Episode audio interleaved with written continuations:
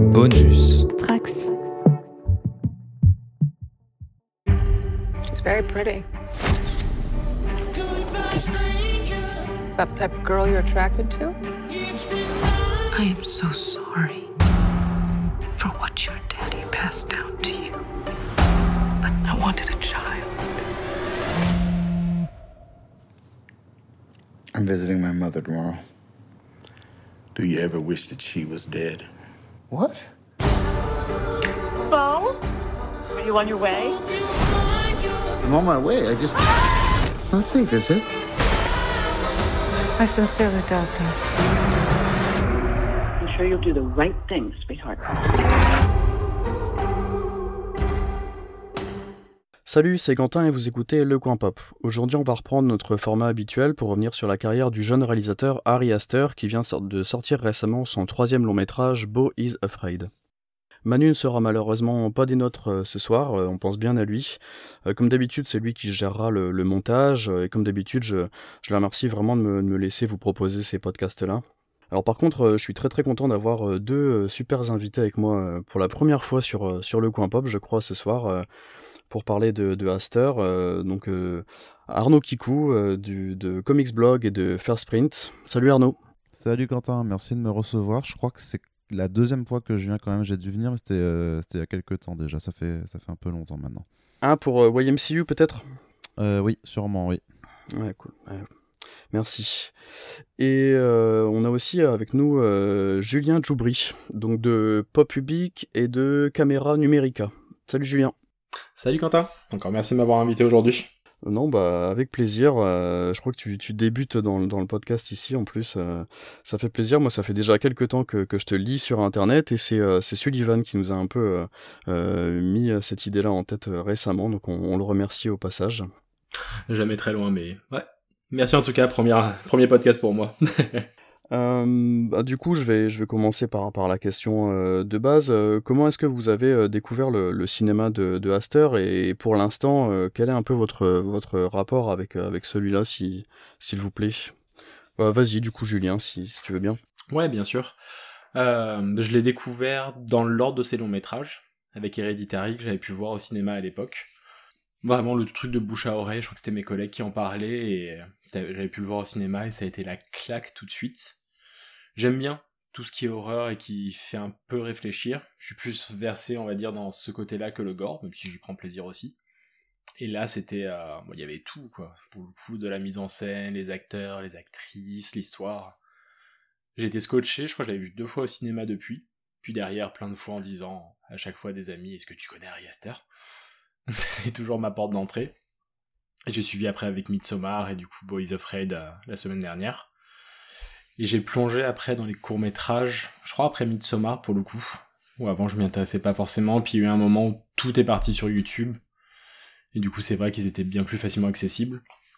Et euh, on en reparlera sûrement, mais ces courts-métrages sont presque encore plus intéressants que ces longs-métrages pour le coup. C'est vraiment, il y a un condensé de son cinéma, de ses idées. Ouais. C'est quelque chose qui me parle en tout cas. Ok. Et toi, Arnaud, du coup?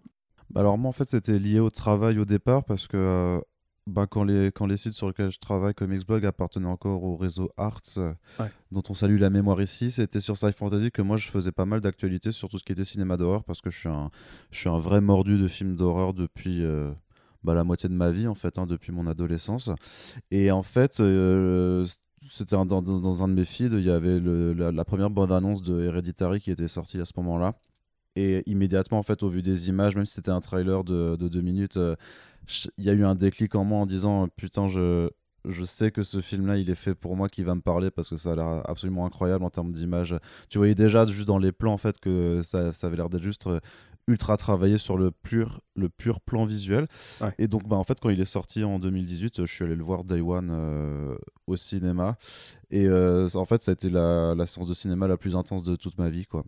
Tout simplement, alors que pourtant, euh, je, me pense, je me pensais prêt à tout et, et je me dis que je peux vraiment, enfin, j'ai vraiment vu des, des films bien, bien crades à la euh, Serbian, fi- enfin, Serbian, euh, ouais, ça, Serbian Film Ouais. ou euh, Human Centipede. Donc, euh, j'en ai vu des trucs bien dégoûtants et des trucs d'horreur aussi bien, bien hardos. Et en fait, là, c'est juste que euh, au climax du, du, film, en fait, j'ai commencé vraiment à me sentir pas bien, à, avoir, à, avoir un coup de chaud, on va dire, et à, et à me dire, je suis peut-être en train de tomber dans les pains, parce que j'étais vraiment tellement, tellement, tellement dedans, euh, notamment avec une scène du grenier, euh, et avec le, le, regard de Tony Collette, et vraiment, ça m'a mis tellement mal que vraiment j'ai jamais ressenti un truc aussi aussi fouf devant un film d'horreur. Donc je suis ressorti euh, heureux d'être vivant quand même, euh, de pas avoir fait une crise cardiaque, mais ça a été un, ouais, une révélation. Je connaissais pas du tout euh, ce, ce, gars. Puis après, ben, je l'ai suivi religieusement sur son parcours cinéma, attendant qu'il à chaque fois qu'il ressorte quelque chose et en espérant avoir les, les mêmes sensations que je n'ai pas retrouvées, mais c'est quand même quelqu'un dont dont j'adore euh, le, travail sur grand écran. Et c'est vrai que bah, je fais pas bien mes devoirs parce que ben, j'apprends qu'il avait fait des courts-métrages, effectivement. Donc, tu as beau suivre quelqu'un avec attention. En fait, euh, si tu regardes pas sa fiche Wikipédia ou son parcours, tu, tu sais pas forcément tout ce qu'il a fait. Donc, euh, j'irai sûrement les regarder après avoir enregistré ce podcast. Mais voilà, c'est comme ça que je l'ai découvert, vraiment sur le vif. Et bah, ça resté meurtri en moi. Enfin, pas meurtri, mais je veux dire, c'est resté dans ma chair depuis. Et je le regarde au moins une fois par an hérédité et toujours euh, des grosses grosses euh, montées d'angoisse à certains passages parce que tu sais que c'est euh, c'est terrible quoi. C'est vraiment un film terrifiant. Voilà pour moi. Ok d'accord. Ok merci. Bah du coup tu, tu, tu mentionnes la, scène du grenier de, hérédité et je, préfère le préciser tout de suite ici je suis désolé mais sur ce podcast on sera vraiment full spoiler. Surtout que là on allait déjà laissé un petit peu de temps sur Boys Afraid et je pense que ça serait très très euh, compliqué pour nous d'aborder de, ces films-là euh, sans spoiler. J'ai pas envie de, jouer une gymnastique avec spoiler, sans spoiler. Donc euh, revenez quand que vous avez vu les films, mais et, surtout allez voir les films avant de nous écouter. mais désolé, ce sera vraiment full spoiler ici. Quant à moi, euh, pour, euh, sur mon enfin, j'ai découvert euh, le, cinéma de Astor également avec Hereditary en salle à l'époque, en pleine hype perso A24 en 2018, commençait à y avoir pas mal de projets intéressants, je trouve. Je connaissais pas du tout le, le, nom du réal à ce moment-là. la bande-annonce m'intriguait, mais vraiment sans plus. même si je, je trouvais plutôt la promo intéressante avec tout l'aspect miniature de la maison, les affiches, tout ça qui allait avec. Euh, et je suis ressorti de la salle euh, euh, agréablement surpris, mais pas sur le cul, comme, comme, comme toi Arnaud par exemple. J'avais l'impression qu'il manquait un petit truc au premier visionnage, tout du moins. en sortant de la salle, je suis avec un ami qui, qui lui connaissait déjà le, le, nom et qui m'a tout de suite montré le, court métrage The Strange Thing, le The Strange Thing pardon, About the Johnsons. Et j'ai tout de suite pu faire des, des connexions et ce qui m'a tout de suite euh, intéressé davantage. J'ai vu le, film une seconde fois avec un, autre regard, j'ai plus apprécié, mais je trouvais toujours qu'il manquait un petit truc, euh, et on en reparlera après, mais pour moi c'est c'est peut-être son, son, moins bon, euh, à l'inverse de, de, de qui, qui, qui, Bah allez, je, je, quitte ce podcast immédiatement, je ne serai pas euh, mais, de la sorte. Hein. Mais, c'est vraiment un, un, très très grand film, mais je trouvais qu'il manquait un tout petit, un, tout petit truc, et, et à l'inverse, par contre, du coup, je suis allé voir Midsommar vraiment très très curieux, et au bout d'une demi-heure de film, j'étais un peu comme toi du coup euh, sur, le, sur le film précédent, mais vraiment pas bien. Euh, il y a tout un truc avec l'intro de ce film qui, me, qui continue de, de, me retourner totalement en fait. Ah, bah, il y, a, y, a, la scène, le plan fixe là horrible. Il y a un plan fixe absolument horrible. Après, Florence Pugh qui est en train de chialer, mais avec le bruit, c'est terrifiant. C'est ça. Voilà. Et, et, même jusque euh, quasi, enfin même jusque euh, jusque l'avion en fait. Euh, je, trouve vraiment que le, le, la première ah, grosse demi-heure est, c'est ça, est incroyable et pour quelqu'un qui, qui de très anxieux. Euh, c'est un film qui m'a vraiment marqué, que j'ai revu beaucoup de fois, et euh, je pense que je, je voue le même culte à, à Midsommar que, que Arnaud a, à Hereditary, du coup, donc on pourra se compléter euh, sûrement là-dessus. et donc, du coup, j'ai découvert l'ensemble de ces cours entre Midsommar et, et Boys of Raid que j'attendais avec grande impatience et que j'ai vraiment beaucoup aimé aussi. C'est peut-être un peu tôt pour, pour revenir sur la, sur la filmo d'un mec euh, comme ça qui n'a que trois films, mais euh, surtout comparé à, aux autres podcasts qu'on a, qu'on a fait sur les autres euh, réalisateurs. Mais je pense qu'on a déjà de, de, de quoi. Il y a déjà de matière à, traiter pas mal de choses. Oh, puis c'est une filmographie riche, parce que même s'il y a que trois longs métrages, il en a quand même fait huit courts avant. Et certains qui sont pas si courts que ça. Le The Strange Thing About the Johnsons fait quasiment une demi-heure. Il y en a deux qui font un quart d'heure, qui sont très riches en thèmes en plus, donc il y a il y a de quoi parler, déjà. ouais, exactement.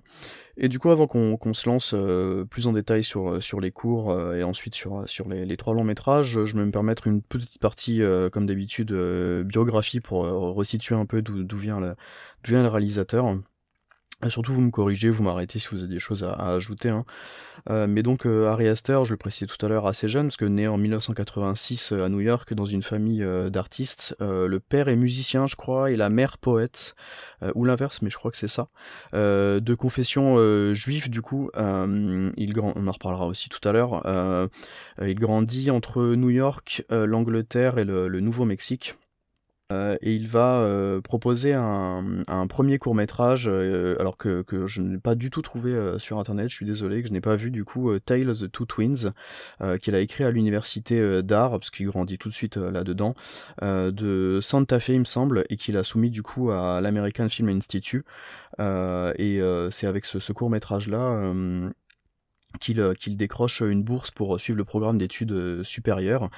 Euh, et donc il va euh, rejoindre euh, l'AFI à ce moment-là, dont il sera diplômé quelques années plus tard. Et du coup, sur cette période à, à l'AFI, il va réaliser plusieurs films de, du cycle universitaire à ce moment-là, dont The, Strange, The Strange Things About the Johnson, dont je parlais tout à l'heure, qui est l'histoire d'une famille de, banlieue dans laquelle le fils est impliqué dans une, une relation incestueuse et abusive avec son père. Et euh, c'est en fait c'est le film de, de, thèse de, de, à ce moment-là, euh, qui va être ensuite euh, projeté dans des festivals de cinéma. Donc là, on est en 2011 et qui ensuite va se retrouver en ligne sur Internet un peu plus tard de cette, cette même année-là et qui va assez vite devenir viral en fait. Et ensuite, entre donc 2011 et 2016, Astor va, va écrire et réaliser du coup six autres courts-métrages, euh, souvent en collaboration avec ses, amis et collègues de, du, conservatoire de, l'AFI, dont euh, euh, Powell Pogorzelski, donc c'est son directeur photo avec qui il continue de collaborer toujours depuis. et du coup, on va revenir rapidement sur, ces, sur ces courts-métrages ici. Alors, je sais que Julien, tu les as vraiment décortiqués euh, en long, large, en travers, on, vous, euh, on vous renvoie vers le, le, papier du coup euh, disponible sur, sur ta page euh, Public où tu décortiques tous les, tous les cours un par un. Mais on trouve sur YouTube quasiment tous ces cours là, dont d'ailleurs quelques-uns sous-titrés en, VF si vous avez, si vous avez besoin. il commence avec un cours vraiment plus accentué horreur en 2008 avec Herman's Cure All Tonic. Filmé dans une, dans une pharmacie. ensuite, donc, le, Strange Things About the Johnsons en 2011, qui se rapproche quand même, je trouve, dans, dans, dans, ces thématiques. Après, je laisserai la parole à, à Julien quand même vachement de, de hérédité. Euh, et ensuite, la même année, euh, il réalise un, vraiment un très court euh, court métrage de quelques minutes qui s'appelle TDF Really Works, qui est vraiment plus drôle et graphique et qui utilise des éléments d'animation dont on reparlera sur Bo is Afraid. Et justement, la même année, il réalise un cours du nom de Bo, tout simplement, B-E-A-U, et en fait, qui, qui reprend les quelques premières minutes du film Bo is Afraid. Donc, on, fera le parallèle aussi tout à l'heure. Euh, deux ans plus tard, il réalise un superbe court métrage muet euh, Munchausen. Alors je le prononce peut-être pas très bien. Euh, que je trouve vraiment magnifique, donc avec juste une musique en fond. et pour moi, c'est sa démonstration technique la, plus remarquable, parce que là, on a, on a vraiment des superbes effets de montage, de mise en scène pour un jeune réalisateur, c'est vraiment euh, stupéfiant, je trouve, à ce moment-là de sa carrière. Et ensuite, enfin, on a une, une, espèce plutôt de. Je vois ça limite comme une trilogie euh, euh avec trois cours, donc Basically The Turtle's Heads et C'est la vie, entre 2014 et 2016, tous les trois filmés à Los Angeles et qui, ressortent vraiment le côté Los Angeles, dont avec une espèce de, petit duo, C'est la vie et Basically, qui se répondent et qui et euh, qui, qui, se renvoient l'un l'autre. Je trouve que c'est la vie, c'est peut-être son, son, meilleur euh, son meilleur court métrage euh, et dont euh, sur ces trois là on retrouve pas mal d'éléments de, de, de, de, ces trois de ces trois autres films aussi. du coup, Julien, tu veux tu veux peut-être revenir un peu là-dessus? Ouais, bien sûr. Et bah, je crois que sur les trois derniers d'ailleurs, Basically, Turtle Z et C'est la vie, il est défini lui-même comme une trilogie pour le coup. Lui, il avait déjà ça en tête. Ok, d'accord. Bon, bah. T'es pas loin, mais pour le coup. Mais euh, ouais, ces courts-métrages sont intéressants, même sans revenir dessus un par un. De manière globale, on voit déjà tout le cinéma qui va développer après, et on voit déjà quasiment tout Boys Afraid dans ces huit courts-métrages. Comme tu disais, le plus, bah, le plus connu, ça a été The Strange Thing About the Johnsons, même si c'est son deuxième court-métrage en soi. Il est trouvable sur YouTube, celui-là sous-titré. Et ouais, comme tu dis, c'est une histoire de famille terrible avec un inceste entre le père et le fils. Pas comme on le penserait. Et vraiment sur ce côté secret de famille, cette mémoire un petit peu qui reste et qui devient un trauma monstrueux au fur et à mesure des années. On a bien cette évolution. Ça commence vraiment quand, je crois, à l'adolescence du fils, jusqu'à son mariage et après le mariage. Et comment, il y a vraiment tout qui est abordé. C'est pas uniquement le père et le fils. On voit aussi beaucoup la mère beaucoup la culpabilité qu'elle va avoir, les relations entre les trois. Il y a vraiment ce côté famille qui va garder tout au long, euh, le trauma familial qui va garder tout au long de ces films derrière. C'est bien dans Hereditary, dans Midsommar, dans Boys Afraid. On trouve vraiment ces éléments-là à chaque fois. Et il y a aussi, c'est très horrifique. Il y a vraiment des scènes qui sont glaçantes. Je pense notamment à la scène de la salle de bain où le fils défonce la porte pour entrer devant son père complètement traumatisé. Mais on voit aussi un petit peu le côté absurde, déjà qu'il va retrouver plus tard avec Boys Afraid. Parce que même si c'est horrifique, la manière dont c'est filmé, cette scène-là, il y a vraiment un très grand zoom, presque burlesque sur le fils qui rentre, qui ouvre la porte d'un geste très théâtral. Donc on retrouve déjà un petit peu cette notion absurde qu'il va garder après. Et euh, comme tu disais, le film majeur qui vient après, TDF Really c'est, c'est drôle. C'est un court métrage de deux minutes sur une pompe à pénis qui finit mal. C'est pas plus compliqué que ça. C'est très absurde, c'est très drôle, un peu gore, mais pas grand chose de plus à dire. Avec Boys Afraid, ça va devenir intéressant, parce qu'on voit vraiment déjà que ce côté, encore une fois, côté absurde est là. Le court-métrage Beau, c'est le seul que je n'ai pas pu voir, parce que justement il a été retiré par A24, du moment où le film Boys Afraid a été annoncé, il a été retiré. Il est quand même dispo euh, sur un site un peu obscur, je t'enverrai le lien euh, si, si, tu ah. veux. Mais, mais c'est vraiment. Euh, on, donc on retrouve l'acteur qui jouait le, père de, de, Strange Things About the, Johnsons. Et c'est vraiment exactement le, cette même scène de départ où il est dans son appartement, sa mère l'appelle. Et il y a exactement la même idée avec les clés de la porte qui sont retirées, du coup la paranoïa qui va autour. Et ça s'arrête quasiment juste à ce moment-là en fait. Ça dure une dizaine de minutes. Et c'est vraiment les, quasiment les mêmes dix premières minutes que, que, le, que le dernier film. Ok. Ah, donc vraiment, encore une fois, la pièce qui est là. Et là, on est en 2011, donc on est déjà il y a 12 ans. Et après, c'est là où il va vraiment commencer à maturer. Comme tu dis, Munchausen, c'est sûrement de ses plus aboutis. Enfin, en termes de cinéma, c'est dingue, ce qu'il arrive à mettre en 15 minutes. Lui-même le définissait comme un Pixar pour adultes. Et c'est vrai que toute la première partie, il y a vraiment deux temps. C'est, euh, ça se concentre sur un, sur une famille, encore une fois, avec les parents et le fils qui, juste d'avoir euh, bah, l'équivalent du bac américain qui va partir à la fac. Tout est muet, on a vraiment une petite musique douce, vraiment comme la toute toute première partie de là-haut, quand on voit juste... Euh, euh, ah, j'ai plus son nom, le couple, quand on voit toute leur histoire jusqu'à la mort de la de l'épouse. On a vraiment cette petite musique là toute douce et on voit que la mère est bah, déchirée par le départ de son fils mais le laisse partir à la fac. Et en l'espace de 7 minutes on voit ces, ce moment de vie, du coup, le fils grandit, rencontre euh, ce qui est d'abord sa copine, ce qui sera plus tard sa femme, est diplômé, et vraiment vit sa vie. Et on voit la mère qui est triste et on peut on a vraiment ce sentiment au début, on se rattache énormément à ce qu'elle pense, parce qu'elle revit des moments où elle rigolait avec son fils dans son canapé. Et le montage est fait de telle manière que du coup elle a les mêmes scènes, mais avec son fils n'est plus là et à la place elle a son mari qui, qui dort, qui s'en fout un petit peu.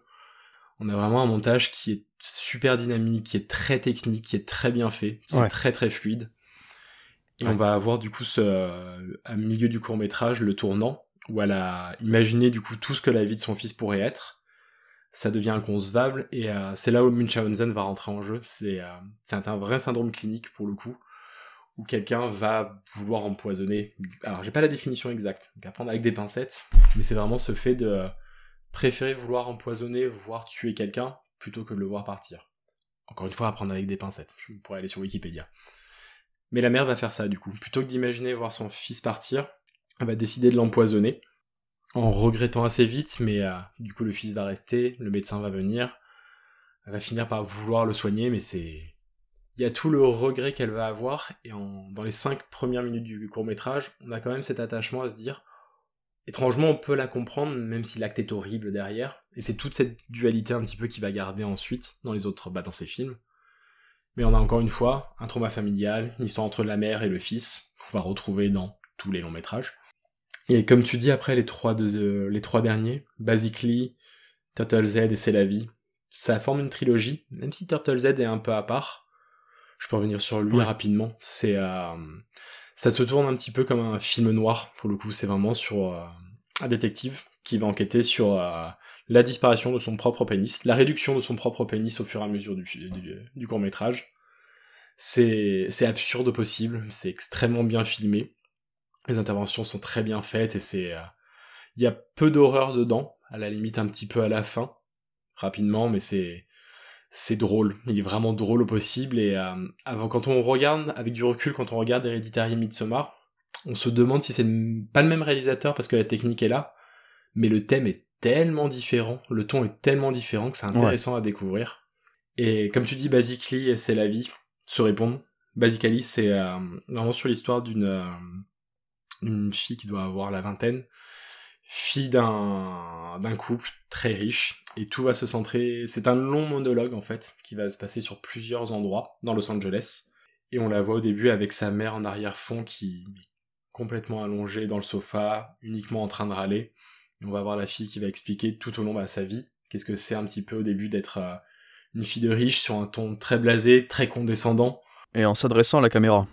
Exactement en s'adressant à la caméra. C'est le plus important t'as raison et on va avoir tout ce discours-là au début on... presque antipathique, mais plus ça va aller, plus ça va avancer, plus ça va devenir intime. Et plus, enfin, la révélation à la fin est assez folle. On peut faire des spoilers autant. C'est, il est très rapide à voir, il dure un quart d'heure, il est vraiment intéressant. Et c'est la vie répond parfaitement, je trouve, parce que c'est, encore une fois, c'est un court métrage centré sur une seule personne qui va parler à la caméra pendant les 15 minutes. Mais cette fois-ci, on se base sur un, sur un SDF, et qui va vraiment parler à la caméra sur un long discours qui part un peu dans tous les sens. Et là, bah, encore une fois, entre la narration, la réalisation et le discours, on va partir dans des fois dans du complotisme.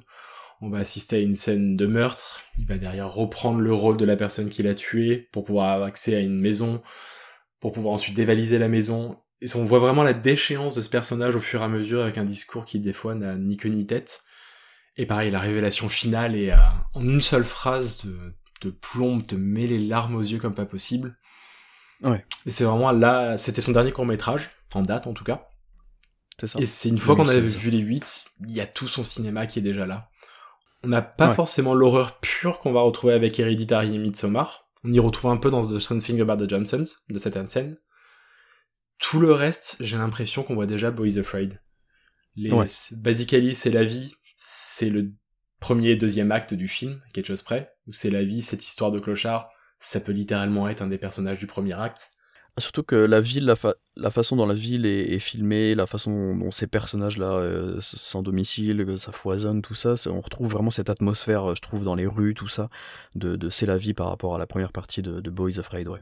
Ah, complètement. Et Basically, on retrouve, on pourrait imaginer que c'est la fille du couple du deuxième acte, une fois qu'ils sont en banlieue, qui parle, pour le coup, simplement. C'est ça. Et les autres, vraiment, on retrouve, bah, Munchausen, on va retrouver, bah, quand une fois cette histoire de mère-fils. Et tout le côté absurde des autres courts-métrages qui, en tout cas pour moi, faisaient pas forcément sens avec Hereditary et Midsommar. Parce que vraiment, ils étaient décalés de niveau ton. Ouais, une fois qu'on voit Boys of Fun, on se dit qu'il avait fait tout ça pour faire Boys of Afraid presque. On en reparlera, mais je trouve ça intéressant pour le coup, cette, euh, cette dissociation qu'il a fait entre ces deux premiers films et le dernier en date. Ouais. Bon bah donc voilà, on a fait euh, en gros le, tour des, cours, euh, en espérant que ça ait pu vous donner l'idée, l'envie d'aller les chercher sur, sur internet, ils sont quasiment tous, tous dispo. et désolé du coup Arnaud sur cette petite partie. Non, non, mais t'inquiète, j'ai pris des notes et euh, je, me dis, je me note d'aller les regarder justement après. Cool, bon bah tant, mieux. Et euh, donc, on peut enchaîner donc avec euh, en 2018 Aster qui, qui, fait ses débuts au cinéma avec le film d'horreur dramatique, on va dire, euh, Hérédité ou Hereditary. Depuis tout à l'heure, moi je passe de, l'un à l'autre, euh, selon la version française ou non. Euh, donc produit et distribué par le, studio A24, dont je parlais tout à l'heure. long métrage d'abord présenté en janvier 2018 à, au festival Sundance et qui sortira en salle à l'été 2018.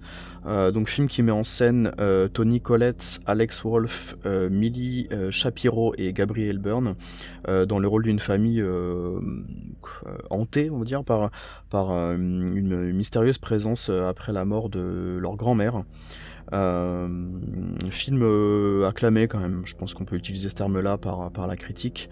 Euh, peut-être surtout la, performance de, Tony Collette, je, pense, qui particulièrement salué. et le film en tout cas est un vrai succès commercial. on est à plus de 81 millions de dollars récoltés pour un budget de 10 millions seulement.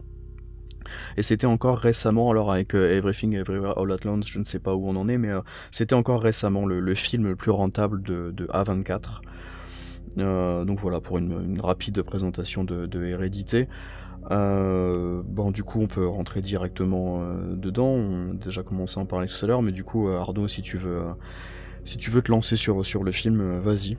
Ouais, ben, vous aimez bien les, euh, les, familles qui fonctionnent pas, c'est, je pense que c'est le film qu'il vous faut. En, fait, euh, après c'est vrai que le, le enfin pas le problème, mais ce que j'identifie maintenant par rapport à vous, c'est que n'ayant pas vu les courts métrages, je suis pas. Peut-être qu'il y a des choses en fait que, que j'aurais pu déceler si, si je l'avais fait euh, avant ou même a, posteriori par rapport à ce podcast.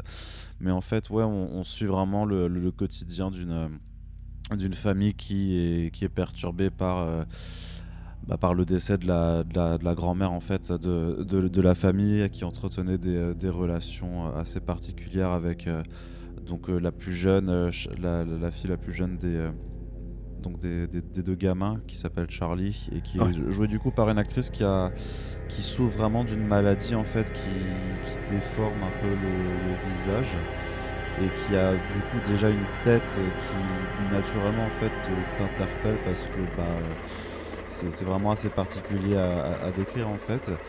Et, tu sens en fait après donc euh, au-delà de, son physique un peu atypique euh, bah, par sa, présence en fait qu'il y a quelque chose voilà qui se trame quelque chose qui est pas net en fait.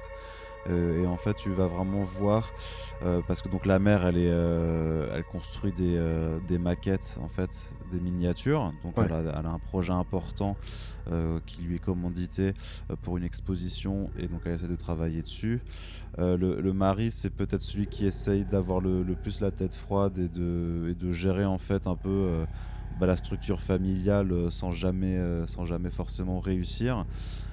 Et en fait, ouais, c'est ça, c'est qu'il est question d'une présence peut-être qui hante, qui hante les choses, puisque en fait la mère essaye de la, mère va essayer de, renouer le contact avec sa, sa, fille puisque ce qui se passe en spoiler, c'est qu'au milieu du, film, euh, euh, la gamine Charlie en fait euh, meurt décapitée dans un accident de, de route.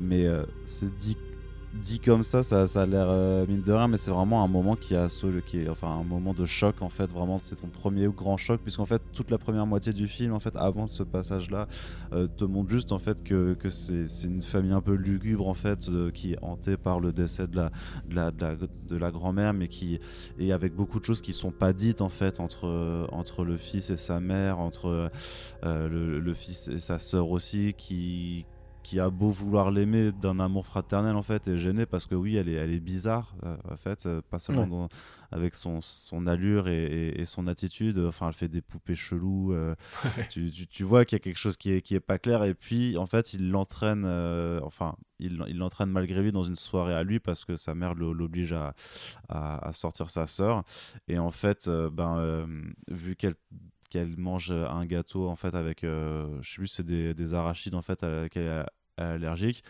et eh ben euh, la gamine commence à s'étrangler, donc pris de panique, euh, il la remet dans la voiture pour euh, parce que il faut lui donner ses antihistaminiques, ce genre de choses là. Et sauf que bah, elle essaie de respirer par la, fenêtre.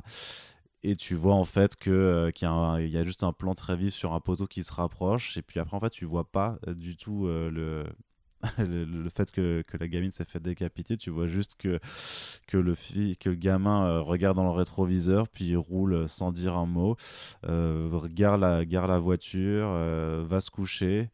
Et puis en fait, euh, il y a un, un, un fondu enchaîné en fait sur le fait que le jour se lève et là tu entends le hurlement de la mère qui, euh, qui vient de se lever et, découvre en fait voilà le, le corps décapité de, de, la, Alors. de sa fille dans la voiture et puis après tu as un plan absolument euh, sinistre sur la tête de la gamine qui est euh, sur, sur la route. Donc après, en fait, voilà, c'est que c'est un drame familial, parce que je n'ai pas tout raconté, si jamais il y en a qui veulent regarder le film aussi, mais en gros, ça commence vraiment comme un drame familial, puis à partir de ce moment-là, ça va basculer dans l'horreur avec cette, cette mort, puisque ensuite, euh, la, la mère désespérée essaye de, de- en fait, rencontre une, dame dans un groupe de parole euh, pour, pour des gens qui sont en deuil, et en fait, rencontre une dame qui lui dit qu'elle réussit à communiquer avec son mari décédé, donc en fait, elle va essayer de faire la même chose pour pouvoir communiquer avec sa fille, les séances de spiritisme vont donner des résultats et elle va essayer d'impliquer tout le reste de sa famille. Après, ben, ça part crescendo, crescendo, dans de la possession, dans de l'horreur pure et dure, dans, dans quelque chose d'hyper sinistre et qui, euh, qui, te, qui te met tes nerfs euh, à- vif euh, jusqu'à, jusqu'à, jusqu'au dénouement final. Il y a peut-être juste la toute dernière scène qui explique un peu plus, enfin qui explicite en fait ce qu'on vient de voir, qui peut-être euh, casse un peu le, euh, je dirais toute la tension qu'il y a eu en, en te rationalisant un petit peu trop, euh, trop euh, bah, justement explicitement en fait, euh, c'était quoi le, toute l'histoire, mais qui te pousse aussi en fait à revoir le film après avec pas mal de détails nouveaux que tu as en tête et tu vois que depuis le début, depuis les premières scènes, notamment avec les miniatures en fait euh, que, Mm. que construit la mer, en fait il y a plein d'indices qui te sont donnés sur, sur la tournure de ce qui va se passer et, je trouve que ça rend parfois même le, le revisionnage encore plus intéressant à, à revoir. Donc euh, voilà un petit peu. Et, bah, après, en termes de thématique, bah, c'est des choses qu'on va retrouver euh, dans, dans, plus, dans, bah, dans Beau et dans Midsommar, à, savoir, ben, euh, il y a quelque chose sur, euh, en fait, sur l'impuissance, en fait, des, des- parce que les personnages masculins, en fait, dans ce film-là, ne, ne servent à rien, enfin, ne sont, ne sont que des victimes vraiment euh, au sens propre, au sens figuré euh, Ouais. de, tout ce qui, de tout ce qui leur arrive. Et, et c'est- presque terrible, même pour le père de famille qui, lui, essaie juste euh, de bah, d'être un bon, un, un bon mari et un, et un- et un bon papa dans, dans cette structure familiale. Euh, bah, il y a thématique évidente aussi juste justement sur la structure familiale en tant que telle sur les, les non-dits c'est ce que tu disais avant avec les courts-métrages voilà sur les secrets de famille Mhm. en fait qui viennent te hanter euh, jusqu'à te venir te hanter littéralement Euh, et puis après euh, qu'est-ce que je pourrais dire? Et puis il y a un truc avec les mamans décapitées qu'on reviendra euh, qu'on- reverra en fait dans euh, dans Boys of Fred Euh, j'ai trouvé qu'il y avait euh, je sais pas ce, truc là qui, qui revenait souvent avec la, la décapitation et les, et les mamans donc, donc voilà un peu ce que, ce que je peux en dire. Je sais pas si vous voulez développer sur deux, trois aspects. Ouais, bah alors, si, si tu, me, si tu me le permets, euh, pour l'avoir Oui. revu la semaine dernière, je pensais aussi comme toi que euh, le- la mort de Charlie arrivait à peu près à la moitié du film, et en fait j'ai été surpris de, de revoir, parce que c'est un film que j'ai pas autant vu que, que Midsommar, et que je connais moins par cœur, on va dire, mais j'étais surpris de, de me rendre compte qu'en fait Charlie meurt au bout de 35 minutes sur les deux heures. Et j'avais oublié à quel point euh, le reste du film portait autant sur la relation, et peut-être en- je me rends peut-être d'autant plus compte maintenant, euh, après l'avoir revu après Boys Afraid, que le film portait autant sur la relation entre le fils et la mère en fait. Parce que le, la scène du repas, je l'imaginais beaucoup plus tard dans le film, la scène du repas, hein, mais euh, en fait elle arrive pile à la moitié du film, au bout d'une heure. Et euh, je, je- voyais ça aussi moi en décalé par, par rapport à ça. Et en, termes- en termes de, de, de rythme, il y a un truc qui fonctionne vraiment très très bien sur, sur ce film, je trouve. Euh, au début, on se demande un peu ce qu'on fait là, où on va et tout. Et euh, la bascule se fait donc voilà, s'opère au bout de, de, un quart du film. Et après, on se laisse porter par, par tout ce truc-là. Je l'ai pas précisé tout à l'heure aussi sur le, la présentation du casting. Je n'ai parlé que des, des quatre membres de la famille, mais on a aussi le- l'incroyable Anne Dowd. Je sais pas trop- je ne sais pas trop comment ça se prononce, je suis désolé, qui joue donc Joanne, la, la nouvelle amie de, Ouais. Hmm. de, de, de la mère, qui était une de- des superbes actrices de la série The Leftovers aussi, euh, que moi je connais là, de, de ça, et qui joue aussi dans une série assez connue là, ces dernières années. euh, Ah, euh, Tales. C'est ça, merci. Oui, Ouais, donc, que je, je n'ai pas regardé, mais je sais que. je- Ouais, c'est ce qu'on m'a dit, voilà. Euh, très très grande actrice. Et euh, sur les thématiques, ouais, tu as, déjà commencé à, aborder euh, pas, mal de, pas mal de choses sur, sur ce film-là. Et euh, pour remettre dans, dans, le contexte, avant de te, laisser la parole, Julien, tout à l'heure je précisais 2018, je disais ah, la montée de. Moi je commençais vraiment à, m'intéresser au, cinéma à 24, mais je trouve aussi que hum, à l'époque on était aussi en pleine grosse bourre, quoique toujours pas passé, je trouve, mais Blumhouse et tout ce cinéma-là d'horreur. Euh, plus classique, euh, sans, sans, sans, sans, aspect péjoratif, mais euh, euh, plus simple. Euh... Bah, c'est ce côté train fantôme en fait. C'est ça, exactement. C'est vraiment, c'était exactement. 2018, avait quand même eu la dose de des paranormal activity à la exactement. Con, des The Purge et tout ça en fait du cinéma, de, vraiment de de l'horreur sans voilà. euh, alors pareil sans jugement de valeur même si je trouve que c'est souvent une horreur hélas qui, qui, pêche un peu en termes de qualité euh, souvent d'écriture et de réal quoi mais une horreur un peu grand public on va dire un peu casual ça. en fait générique ouais. des gens qui ouais qui veulent voir des cinémas d'horreur mais euh, mais sans trop avoir peur non plus et qui est clairement destiné à un public je dirais un public un peu adolescent, tu vois, par, euh, par, par défaut, mais, mais c'est pas de la faute du public de ça, je pense que c'est vraiment la façon dont, dont les studios, en fait, euh, conçoivent un peu ce, ce, ce, ce type d'horreur, et donc effectivement, en réponse avec A24, tu as eu... Euh, et, et, déjà avec euh, Get Out en fait l'année d'avant Ouais. 2017 avait un peu ce- cette vibe de euh, ce qu'on appelle maintenant un peu pour se moquer l'elevated horror Ouais. Euh, mais qui est vraiment effectivement un, un- un genre horrifique qui, qui est juste plus travaillé à la fois sur l'image mais aussi sur le propos en fait et sur, sur les histoires qui, qui sont racontées avec Ah, exactement. Parce que du coup, si on, euh, si- si- si on m'avait dit voilà de la possession, des choses comme ça à ce moment-là dans un film d'horreur, tout de suite je me serais attendu à quelque chose de voilà beaucoup plus conventionnel et c'était euh, une grosse surprise euh, sur ce niveau-là en, tout cas personnellement. Après, elevated horror, c'est pas un, terme que, que, j'apprécie forcément. Je pense qu'à un moment justement après Get Out, il y avait euh, il y avait comme ça une étiquette à poser sur peut-être que journalistique ou autre pour pour ce genre de film mais un, label mais mais dans tous les cas voilà Astor a tout de suite su s'imposer grâce à ce premier film sur un, un cinéma qui, qui présente d'autres choses en tout cas l'horreur sur l'horreur à ce moment-là et je trouve que ça fait vraiment très très plaisir on avait déjà parlé ici de, de Robert Eggers aussi euh, et c'est marrant parce qu'ils ont à peu près euh, voilà le même genre de, de, de carrière en parallèle je trouve Et, Ouais, puis euh, ils ont d'ici commencé en même temps, du coup. Exactement, et d'ici quelques années, je pense que ce sera intéressant de, de, de, de comparer euh, leur cinéma. On pourrait même parler de, de Jordan Peele aussi là-dedans, on- euh, un, un de ces quatre. Mais, euh, mais voilà, c'est ces carrières-là qui que je trouve très intéressantes de- depuis quelques années et qui gèrent euh, justement ce genre d'horreur différemment parce que la possession, euh, enfin tout, tout il y a certains aspects, voilà, la, la mère qui, qui grimpe au mur sur la fin du film et tout, ça aurait pu être euh, vraiment très, enfin, très casse-gueule, quoi, très, trop classique, déjà vu, enfin voilà, tous ces, tous ces aspects-là, jusqu'à la, la un- dernière c'est scène que... c'est un anti-conjuring en fait vraiment Ouais, exactement, tout simplement. Ouais. T'as quand même des choses qui se retrouvent vachement là-dedans, sauf qu'au lieu d'en faire un, bah vraiment un train fantôme, euh, c'est ça, où, euh, où au final tu finis par ne plus avoir peur parce que tu, tu vois trop les grosses ficelles de, de l'attraction que qu'on est censé te proposer. Bah, là, tu, tu te chies dessus parce que t'as, en fait, tu as vraiment quelqu'un euh, avec sa caméra qui veut, te faire, qui veut te faire peur et qui a réussi même à peut-être à te déstabiliser avec le montage ou avec sa- certains plans, tu vois, avec, euh, enfin là, dans, dans Hérédité, clairement, enfin, le jeu de Tony Collette, c'est toujours un, un scandale qu'elle n'ait pas eu une nomination aux Oscars pour ça, Ouais. parce qu'elle est, elle est ouf ici, mais elle a plusieurs scènes, mais qui sont vraiment euh, incroyables. euh. Enfin, là, tu disais la scène du repas, en fait, euh, quand, Ouais. voilà, une scène de dispute, mais avec un... Celle-là, elle est terrible. T'as aussi la scène où elle, tu sais, où elle... où elle se tient face à, lui, face à son gamin qui dort en, en, en lui disant ouais j'ai euh, j'ai pas voulu de toi. Et enfin elle, elle lui dit un truc absolument horrible. Et Ouais. après elle, elle- elle le rattrape comme si elle l'avait vomi en fait. Et puis euh, et puis d'un coup elle commence à, à partir en, en rire et, et, euh, et, et en flamme littéralement. Enfin, tu, tu vois c'est et ça s'enchaîne et c'est d'une violence en fait psychologique c'est une violence visuelle. Et ça a vraiment ces éléments là en fait qui, qui, qui font que en tout, en tout cas la première fois que tu les vois tu, tu t'es, t'es déstabilisé complètement en fait Euh, t'es, plus du tout alors que avec euh, les films d'horreur plus plus euh, classiques on va dire et plus sur des rails bah justement t'es- t'es- tu sais très bien ce qui va ce qui va se passer et tu tu t'attends à ce que tu vas voir alors que là c'est euh, je pense que t'es euh, t'es pas du tout sur cette même approche Non, c'est ça. Puis même, je rajouterais, pour le coup, sur, euh, on va dire, l'horreur classique, pour aller plus vite. Bah, même sur des Insidious, des Conjuring qui, euh, moi j'apprécie, qui ont des trucs bien, tu attends le jumpscare. Pour le coup, à chaque fois, t'attends le moment où tu vas avoir peur, tu sais que tu repars pour 20 minutes, il fait nuit, tu sais qu'il va se passer un truc. L'impression que j'ai eu avec Hereditary, c'est vraiment que pendant 2h10, tu attends le jumpscare et le moment qui va faire peur, alors qu'en fait, t'as un malaise permanent. Avec des images Ouais. ultra choquantes, mais il y a aucun jumpscare qui vient.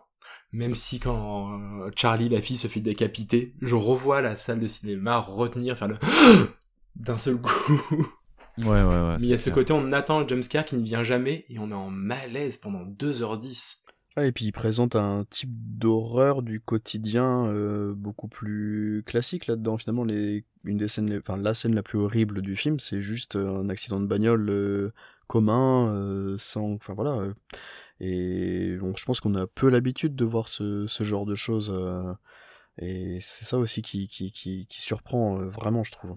Et c'est quelque chose qu'ils voulaient en plus, même au niveau du production design, en plus de toutes les miniatures. C'est euh, qui a fait ça, des production, design, production designer sur le film. Et Ari Aster lui a dit explicitement, on va construire la maison pour avoir une maison de banlieue. Ça reste une belle maison, pour le coup, mais elle n'a, elle est pas décrépite, elle a rien de spécial, c'est une maison de famille, pour le coup.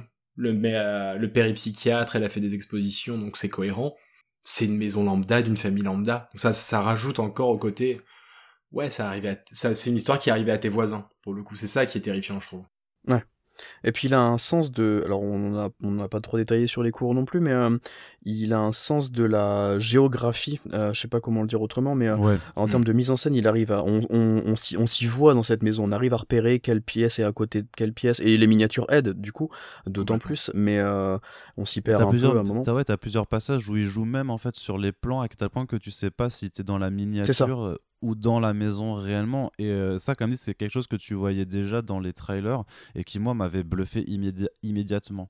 Ouais. Euh, parce que tu voyais ce jeu d'échelle en fait ou, et de mise en abîme en fait hein, du décor euh, qui est que je trouve absolument fantastique d'un pur point de vue vraiment juste à, à analyser visuellement en fait. Ouais, D'ailleurs, c'est c'est marrant de voir qu'il se repose. Il aime bien comme ça se, se- utiliser des talents euh, d'autres personnes, d'autres d'autres métiers, ce qu'on retrouvera l'animation dans, dans Boys Afraid sur toute une partie après. Euh, et là, cette partie-là euh, miniature, c'est- c'était super intéressant à, à ce moment-là. Sur le sound design, il s'éclate aussi avec le, le fameux bruitage de, de, de la bouche de, de, de Charlie Ouais. qui, qui fout les- les- la flip avec un truc aussi, un détail aussi simple. Euh, C'est un bruit qui est agaçant en fait. ouais. C'est ce qu'on appelle les dead noise, euh, les- les- Ouais. les- tous les petits bruits que tu peux faire avec ta bouche, des reniflements, des trucs comme ça.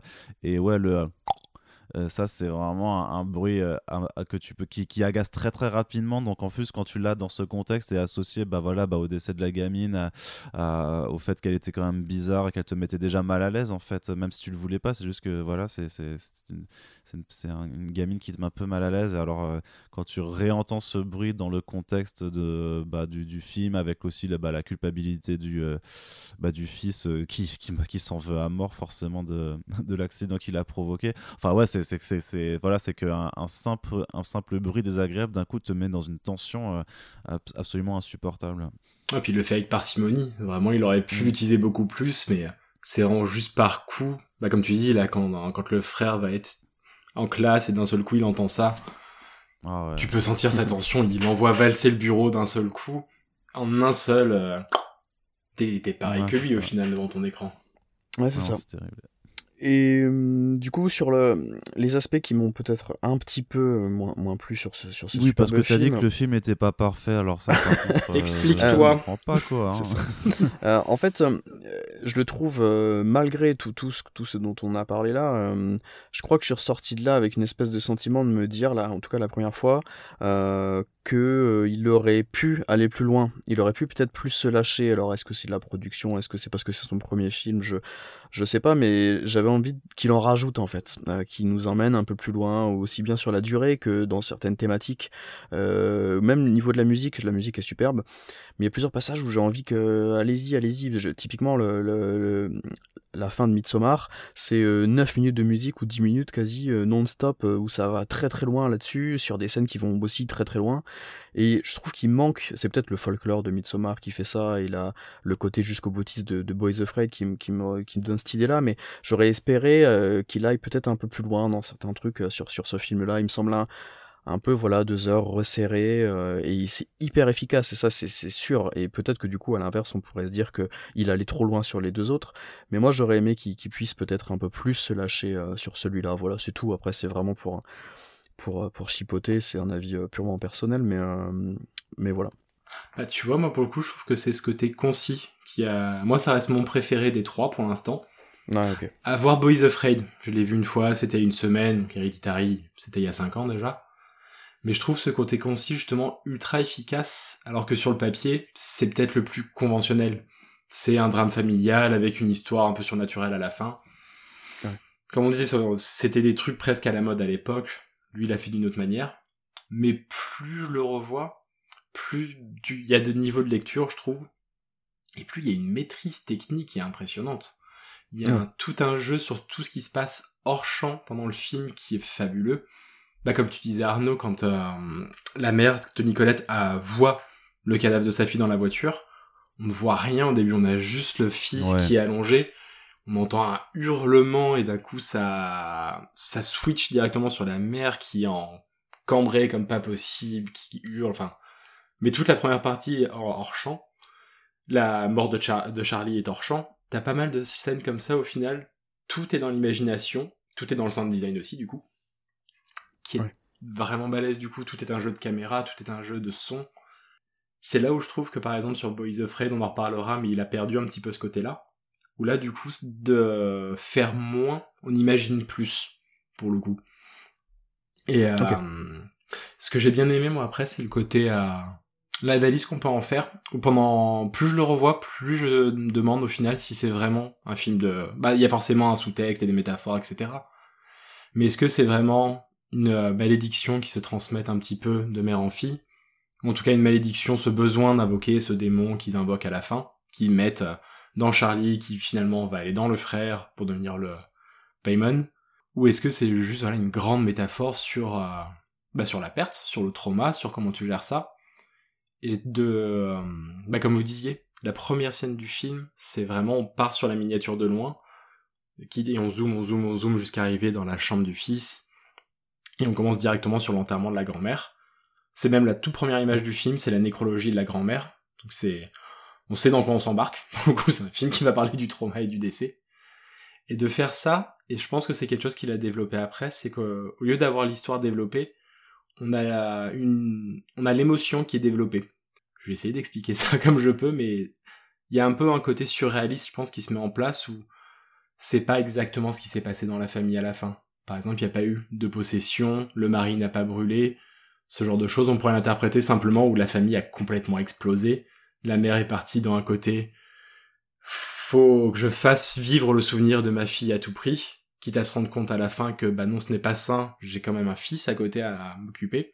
Il y a quand même un truc à la fin où la mère veut rattraper euh, le fait d'avoir rappelé l'esprit. Elle embras, elle fait flamber complètement son mari. Pareil, ça peut être aussi interprété d'une autre manière.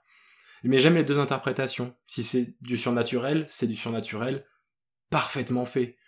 Une fois que la mère est possédée, on a des scènes qui sont absolument terrifiantes. La scène du grenier où elle se tape la tête contre la porte euh, du grenier. Oh là là, ouais. Ah ouais. C'est, je l'ai encore en tête. Le fils qui se retrouve là-haut, qui commence à voir des personnes du, de la secte complètement à poil dans le grenier pour X raisons, jusqu'à aller dans la cabane. Et la cabane finit comme le début, au final on se recule il n'y a plus rien, c'est l'intérieur de la cabane avec du noir tout autour. On a l'impression de revoir une miniature. je trouve que les deux niveaux, il y a des deux niveaux de lecture et les deux sont très bons. Si c'est un film purement surnaturel, il est, pour moi, il est parfait, pas loin d'être parfait dans sa manière de faire. Et si on passe sur l'autre côté, c'est un film exceptionnel sur le trauma. Sur le trauma, qu'est-ce que c'est de perdre sa grand-mère, sa mère, qu'est-ce que c'est de perdre sa fille, sa sœur? C'est là où je trouve qu'il est vraiment balèze comparé aux autres, qui sont excellents aussi, mais c'est là où il m'a le plus marqué. Ouais, ok. Et euh, pour finir là-dessus, qu'est-ce qui est-ce, est-ce que ça t'embête, toi, du coup, cette, euh, tout à l'heure, tu t'en parlais un peu, Arnaud, cette, cette toute dernière scène, toi? Bah, en fait, c'est juste euh, que elle est. En fait, t'as compris que c'était un que en fait un piège s'est refermé euh, sur sur toute la sur toute la famille sur Ouais. euh, par par les membres en fait de, de, de cette de cette secte païenne en fait euh, qui est euh, qui était amie avec la grand-mère et, et tu as assez d'indices en fait pour savoir que tout en fait que limite euh, tu as, presque un, un côté un peu euh, tout était lié depuis le départ enfin tout était prémédité et le fait est que les, d'entendre en fait les, euh, les, les cultistes en fait dire vraiment euh, nous t'avons invoqué toi euh, Ouais. Ouais. tu, tu vois en fait de dire genre en fait tu pouvais je pense que tu pouvais juste avoir la même scène mais sans dialogue en fait Oui, oui. sans, ces- sans ces dialogues où tu les voyais juste en train de prier et avec les, les, les cadavres dé- décapités donc euh, de, de des, des, des, des- ben, de- Des femmes. ouais des femmes en fait de, de cette euh, ah j'allais dire c'est pas une dynastie quoi mais de, de, de, de- vraiment de, de cette lignée de cette Ouais. lignée et, euh, et, et je pense que tu, tu faisais toi tu- je pense que toi-même en tant que spectateur t'as as compris t'as pas besoin en fait d'avoir quelqu'un qui t'explique vraiment ah tu t'as as capté en fait euh, c'était euh, en fait le but de tout ça c'était d'invoquer le le démon pour qu'il vienne apporter euh, son règne euh, apocalyptique sur terre et ils ont réussi au final euh, Ouais, ouais. je sais pas Ouais, effectivement, et en plus le nommer, et puis je pense que euh, c'est c'est déjà assez flippant de retrouver à ce moment-là le, donc le personnage de, de Johan, c'est ça je crois, la- l'ami de, l'ami de la, Ouais. de la grand-mère, euh, et de retrouver aussi euh, hyp- hyper intéressant, parce que je, l'ai- je crois que je, je pense, mais je m'en étais pas rendu compte au premier visionnage, de retrouver le monsieur qu'on voyait, je crois, à l'enterrement. Il y a une tête comme ça familière, un visage de- d'homme euh, qu'on retrouve au tout début du film et à la toute fin, qui vient vraiment boucler la boucle pour te dire que c'est voilà, impossible. ouais. Ouais, ouais, non, bien sûr, mais c'est ça, c'est que quand tu revois le film, en fait, tu, tu, tu vois vraiment qu'il y a quand même plein de détails qui étaient Ouais. placés euh, très rapidement et que tu peux pas capter, en fait, si t'as pas déjà vu le film une première fois, mais qui te montrent, ouais, que, que dès le départ, que dès la mort de, de la grand-mère, en fait, ouais, le, le piège s'est déjà refermé. Alors, je, effectivement, t'as as le. euh, comment dire Le, le, le contretemps dans leur plan, c'est que je crois qu'ils pré ils avaient pas prévu que, que Charlie meure. C'est ça. Mais euh, bon, bah, il- finalement, il se rattrape bien au final. Bah, je trouvais ça intéressant du coup que Charlie meurt. T'as bah, t'as le côté encore sur comment, comment il traite la femme dans le film. Où, au final, elle est pas très bien représentée. Parce que comme tu dis, à la fin, c'est les, les deux seuls qui finissent décapités, c'est les deux femmes. Ou en tout cas, des... ouais, non, décapitées pour le coup. J'allais dire défigurées, mais non, non. Et au final, le- l'esprit devait être dans, bah, dans Charlie. Mais ça donne le côté, elle était dans une fille, bah du coup faisons-la posséder le frère, et là du coup c'est bon, on peut faire un, un bon réceptacle, un bon réceptacle pour le démon. Donc c'est vraiment Ouais. jusqu'au bout. La place de la femme, c'est pas ça quoi dans cette histoire-là. Et tout passe par Ouais. les femmes en plus. Ouais, ouais, bien sûr. Bah, et en même temps, enfin, c'est vrai qu'elles finissent mortes techniquement, mais je veux dire que si c'était pas elle, enfin, bon, t'as quand même le fait que, Jo- enfin, que celle qui dirige les opérations, c'est Joanne, hein, c'est une, c'est une femme aussi quand même. C'est vrai. Et, euh, et, et- et voilà, le, le fait, c'est que même si le démon s'incarne dans le corps de, euh, du, du, du- du fils, euh, tout le long du film, c'est ce que je disais avant, c'est qu'il a été qu'une victime en fait. euh, mais, mais vraiment, il a fait que subir, subir. Et, euh, et même si on va dire que peut-être sur la symbolique, oui, effectivement, c'est un, un, un mec en fait qui est couronné. Il faut voir par quoi il est passé.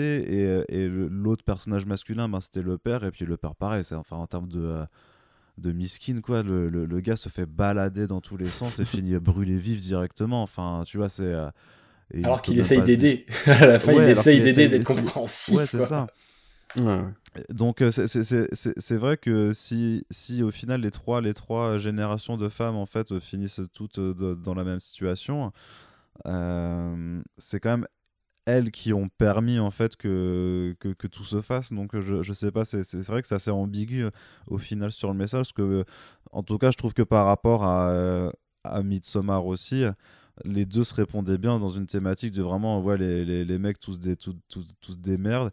Et le troisième aussi, quelque part, euh, est quand même. euh, c'est un peu euh, anxiété masculine, The Movie, tu vois. Donc, il y a quand même un, un- un rapport d'Ari Aster à ce qu'est la masculinité ou qu'est-ce que c'est d'être, un homme au, je sais pas, au 21e siècle, qui, à mon avis, fait que lui-même, en fait, peut-être a- se sent pas très bien, en fait, da- dans, dans sa place de mec euh, dans, dans cette société, tu vois. Ah, c'est Ouais, bah, je pense, euh, Tu peux imaginer un petit peu ce qui se passe, dans- ce qui a pu se passer dans sa famille, le modèle qu'il a pu recevoir. J'ai vu zéro interview, mais tu vois la DP, comment il dépeint l'homme et comment il dépeint la, mère. Ouais, j'imagine qu'il a des, ouais ouais, il a il a des bails de terre. De toute façon, enfin moi ce que je m'étais dit en, en sortant de Boys of Rest, c'était bon, c'était mortel, tu vois. Bon, maintenant Harry, faut aller consulter hein. Ouais, voilà. ça, va, ça va pas hein, parce que là il y, a- il y a clairement tu il y a quelque chose qui va pas bien chez toi hein, et, et je comprends. faire la thérapie, là. mais faut que tu fasses- faut que tu fasses ta thérapie autrement qu'en faisant des films aussi hein. Après c'est- normal, l'art c'est salvateur et mais mais clairement oui, t'identifies quand tu euh, quand, tu quand tu tu, tu vois tout, tout ce par quoi c'est ça filme au passe, effectivement, tu sens qu'il y a des qu'il y a des euh, et là, et là, je veux pas en rire, mais qu'il y a sûrement, oui, des douleurs familiales, en fait, euh, qui, qui Ouais, exa- exorciser, en fait, euh, par, par le cinéma. Ouais, c'est sûr. Et ben du coup, je pense qu'on peut passer sur le, le- le film suivant. euh, après être euh, d'avoir parlé de, de, de la mère de, de, de Astor, on peut parler de son ex-compagne, peut-être, je sais pas, mais euh, en 2019, euh, il, il enchaîne. À moins que vous aviez quelque chose à rajouter sur, sur Hereditary? Non, non, à part que c'est le feu de Dieu et qu'il faut absolument le voir et que, que Quentin, tu es dans Ouais. le tort. Voilà, tout simplement. Tout pareil. Euh, je vais essayer de, du coup de, de dire, d'expliquer pourquoi j'aime tant euh, Midsommar, mais euh, en, donc euh, en 2019, euh, seulement un an plus tard, Astor sort son, son deuxième film, euh, donc toujours dans un registre horrifique, mais avec une approche totalement différente, Midsommar, donc également produit et distribué par euh, A24, avec cette fois Florence Pugh en, en- en vedette. Donc un film sur lequel on va suivre un groupe d'amis qui se rendent en Suède euh, pour un festival qui a lieu une fois tous les 90 ans euh, et qui vont se retrouver euh, au milieu d'un- culte païen. Donc film qui sort à l'été 2019, euh, qui reçoit une, une critique euh, plutôt positive quand même, euh, peut-être pas si dithyrambique que le précédent, mais, euh, mais plutôt largement positive je, je, je pense. Il y, y a beaucoup de gens qui ont surtout salué la, la réalisation de, de Astor et la performance de, de Florence Pugh sur ce film-là. Euh, petite particularité par rapport aux, aux deux autres, enfin quoique on en reparlera tout à l'heure pour Boys Afraid, mais euh, celui-ci dispose de, de deux versions différentes, une version cinéma de 150 minutes et une version director's cut de 170 minutes, qui ressortira euh, Ah. quelques mois plus tard en, en DVD Ouais. Blu-ray. Ouais ouais. La version Putain, longue je avec suis 20 vraiment trop à la ramasse, en fait. Je suis désolé. Ah t'as donc donc t'as pas vu la, la version longue, tu penses? Bah non, j'ai pas vu la version longue. Bah elle était déjà bien longue, la version cinéma. De... Ça- Ouais. J'avais Ouais, pas donc le- la- qu'il y la- avait une director's cut. euh, purée. La director's cut dure, dure 3 heures. Euh, Maintenant, quand tu, quand tu veux télécharger le film, tu as surtout accès à la director's cut en fait. Ouais. Euh, donc pour, pour son travail sur ce film-là, Astor reçoit une nomination pour le, le meilleur scénario euh, au euh, Gotham Independent Film Awards. Euh, je le précisais tout à l'heure, mais super musique de Bobby Krilic sur ce film-là, donc qui s'appelle euh, euh, The Axe and Cloak en tant que, que, que artiste, euh, qui reviendra d'ailleurs sur Boys Afraid, mais qui n'était pas là sur le, le précédent, et que vous avez peut-être entendu récemment sur la série Beef de A24 aussi, Ah, et qu'on entendra. Ouais, c'est lui aussi, c'est ça. Ah. Et qu'on entendra prochainement pour parler super-héros, et là c'est un peu la surprise pour moi, qu'on entendra sur Blue Beetle. Je suis Ah. pas sûr de comprendre ce qu'il va faire là-dessus, mais, mais je suis curieux. Alors je pense Euh. qu'il il aime l'argent aussi. comme. Ouais, aussi, je pense que Il voilà, de temps en temps, il y a un autre projet. euh, C'est one for them et one for me. hein, tu sais, c'est- il y en a beaucoup qui travaillent comme ça en fait. Dans, dans Ouais, bah, bah alors pour, parce que ce qui est surprenant, c'est que sur le, pour l'instant, il n'avait pas encore fait de, de, de job de ce style-là, mais bon, on verra ce que ça donne. Et en tout cas, je trouve que, je le précise parce que je trouve que ça apporte vraiment beaucoup à, à, à ce film-là, la- l'ambiance musicale.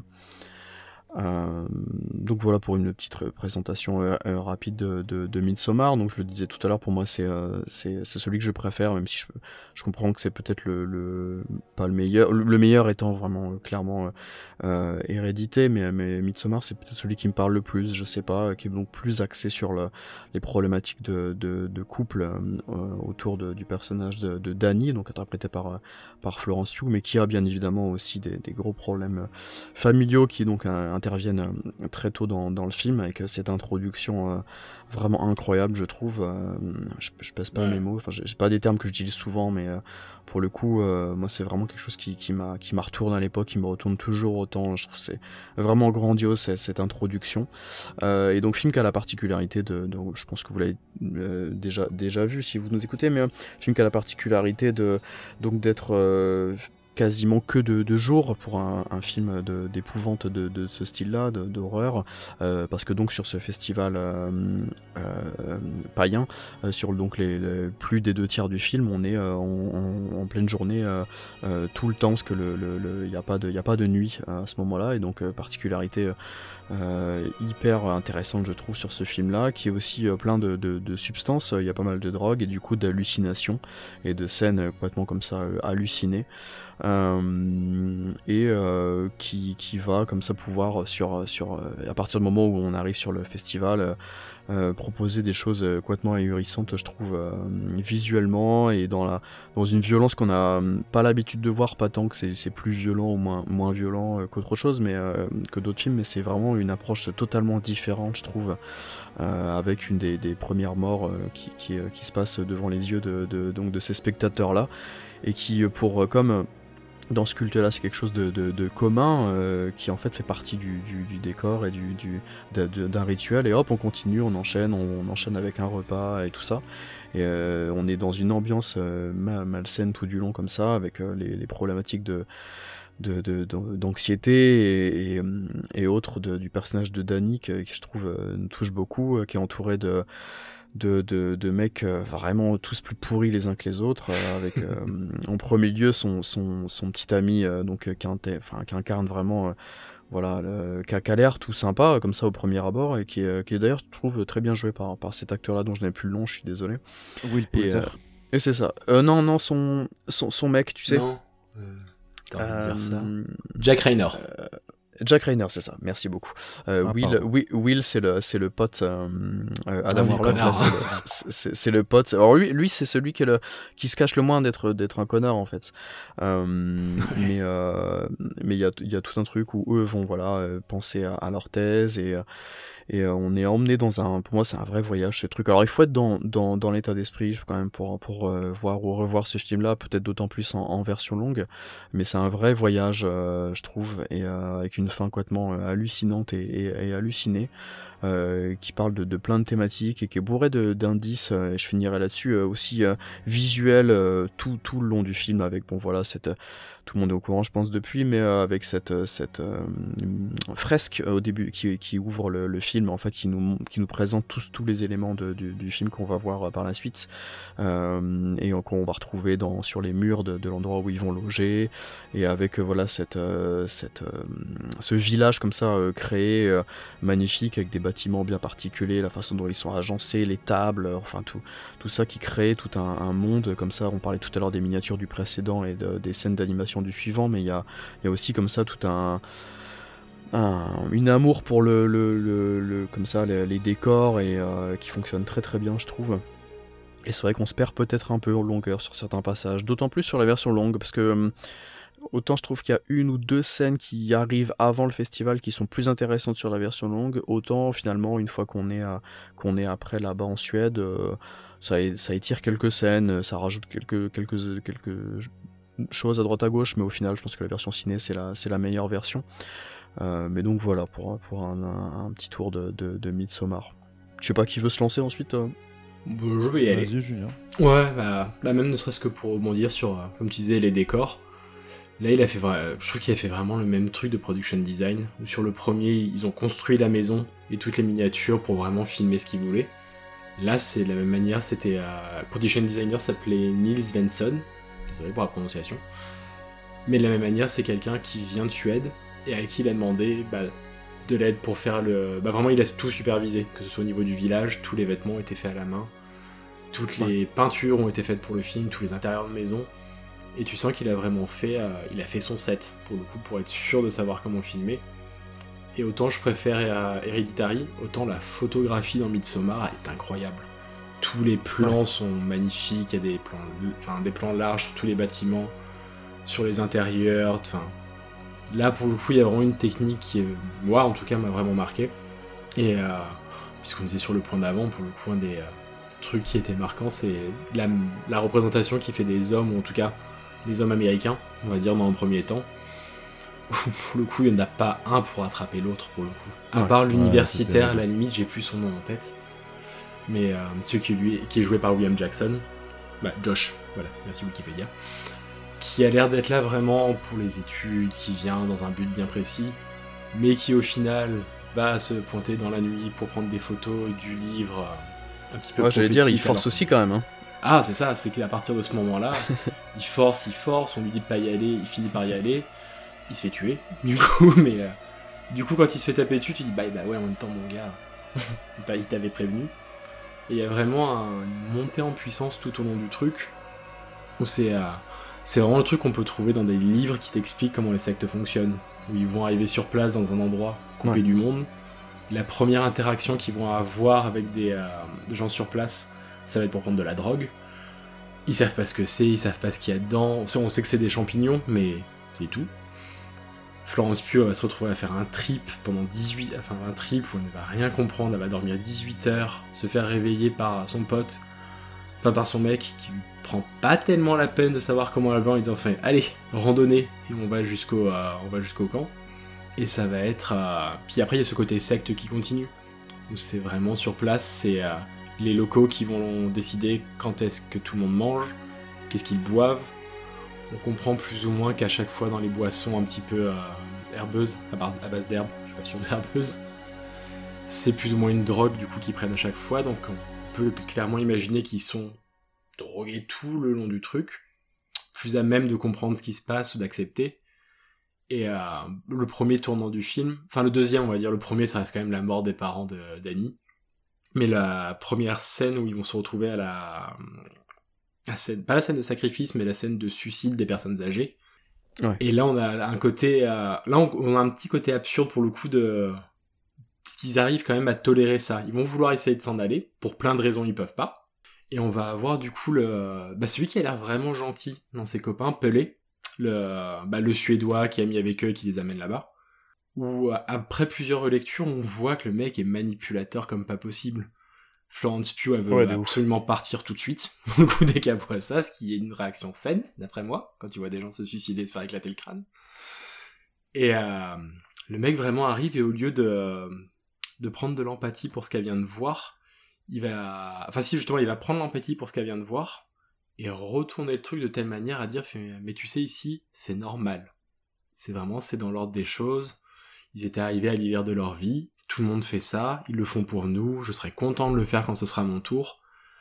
Il retourne tout le truc, et pour un peu plus tard dans le film aussi revenir vers elle, après qu'elle ait une dispute avec Christian, je crois, en lui disant mais est-ce que avec lui tu te sens chez toi?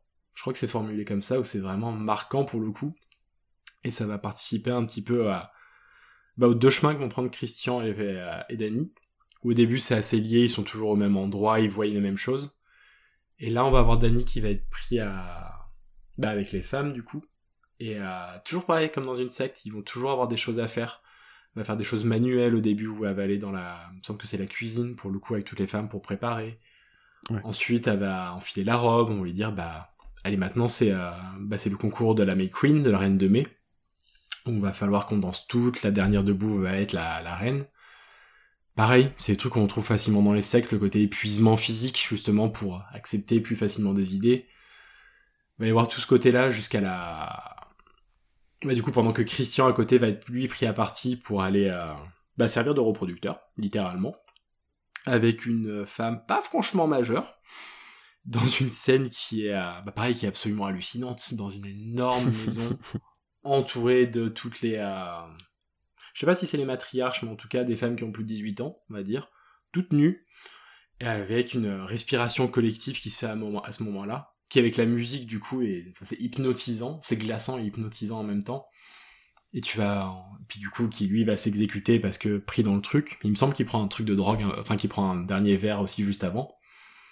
Et on va avoir le parallèle avec Danny qui voit ça, qui va hurler, qui va être à bout de souffle complet, et avec toutes les femmes qui vont venir avec qui elle faisait la danse juste avant. Et euh, oh, c'est la scène qui m'a le plus marqué pour le coup. D'un coup, elles vont prendre le chagrin tout ensemble un petit peu, vraiment comme une Ouais. sororité. Ouais. Et euh, ça, c'est un bon truc d'embrigadement aussi, avec du recul. hein, c'est vraiment, tu fais partie, on est avec toi, tu fais partie avec nous. Mais pour elle, on peut comprendre dans un premier truc que ça y est, elle a quelqu'un qui est empathique avec elle. Depuis le début du film, elle ose pas pleurer. Elle a pas le droit de dire qu'elle est triste, que ses parents ont été tués par sa sœur et que sa sœur s'est suicidée. Vraiment, elle peut pas en parler à son mec, elle peut pas en parler à ses potes qui ont autre chose à foutre dans le film que de l'entendre aller.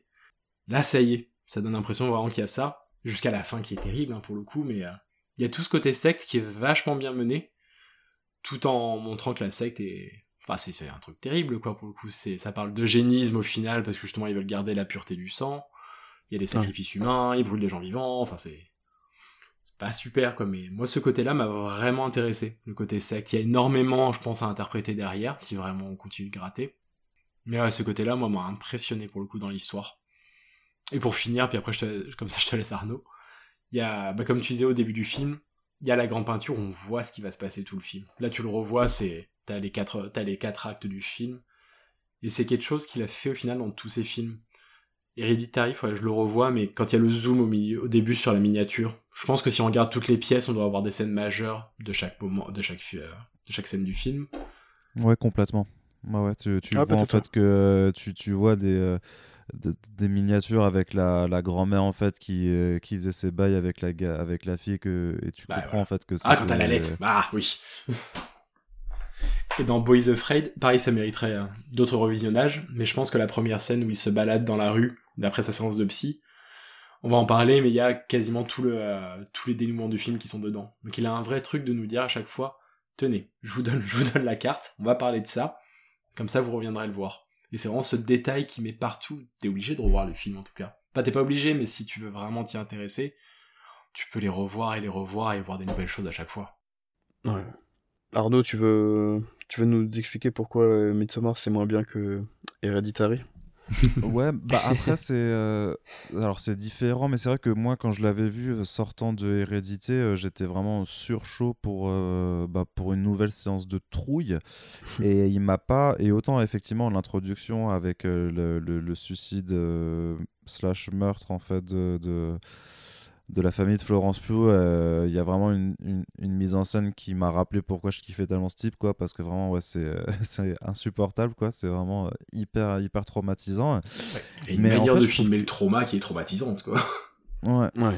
Et euh, mais c'est que euh, après en fait plus on avançait du film et j'étais euh, autant j'étais séduit par euh, par les qualités esthétiques que vous avez déjà évoquées autant d'un point d'un pur point de vue écriture de dénouement je trouve qu'on est beaucoup plus dans du dans du classique avec euh, ben euh, vraiment ce côté des, des personnages euh, parce qu'en fait ils, font vraiment le côté euh, personnage euh, que d'habitude tu vois un peu qui sont euh, des grandes villes qui arrivent dans, dans les contrées euh, genre on va dire le Texas ou n'importe quelle contrée de rednecks quoi.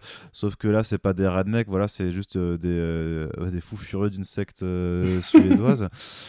Mais, mais, qui est, mais qui a vraiment les mêmes ressorts du genre en fait il se passe trop de trucs que n'importe voilà que n'importe quelle personne censée en fait se casserait direct mais dans tous les slashers aussi à partir du moment où il y a, y a le premier ou ou je sais pas ou même des Evil Dead où à un moment t'as la, quand t'as la meuf qui revient ensanglantée bah tu te casses en fait tu dégages. Et, eux ils, restent. Et, je trouve qu'il y a plein de, de, de moments en fait où je trouve que bah, que les personnages parfois sont, sont, sont assez détestables mais parce qu'ils sont trop cons et que, et que tu, Ouais, ouais. tu perds un petit peu le sentiment de euh, mais je veux bien que ce soit des, des gens un peu stupides ou que le- le- leur test passe avant tout je sais pas quoi mais il y a un moment où ils sont vraiment trop bêtes et tu dis là il y a, y a quelque chose qui, qui coince et après ce que j'aime beaucoup aussi effectivement c'est euh, bah, par rapport à l'analyse qu'on faisait de Jouvry sur le, sur le côté euh, secte c'est aussi quelque chose de très ambigu parce qu'effectivement c'est une secte qui est abominable hein, dans, ce qu'elle fait.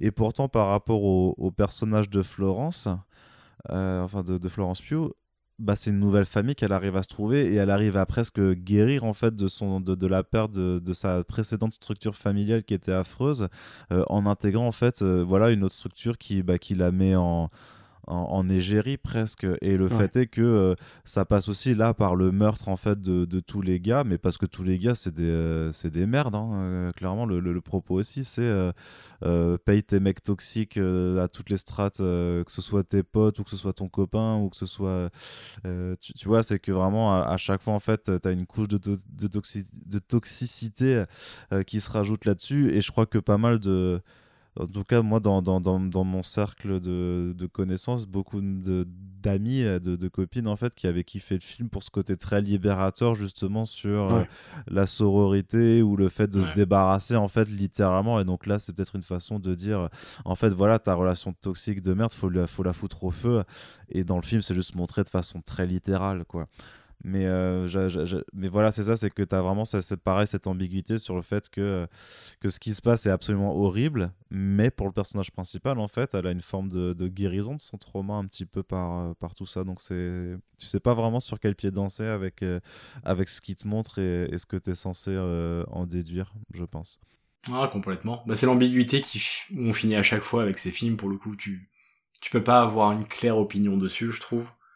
Mais, euh, mais par contre, ouais, à la fin, quand euh, bah, Christian prend feu, je pense que c'est une des rares fois où t'as un moment de satisfaction où quelqu'un brûle devant toi. pendant tout le film, tu Ouais, dis, clairement. ouais, bah ouais, vas-y, Ouais. sacrifie-le, c'est bon.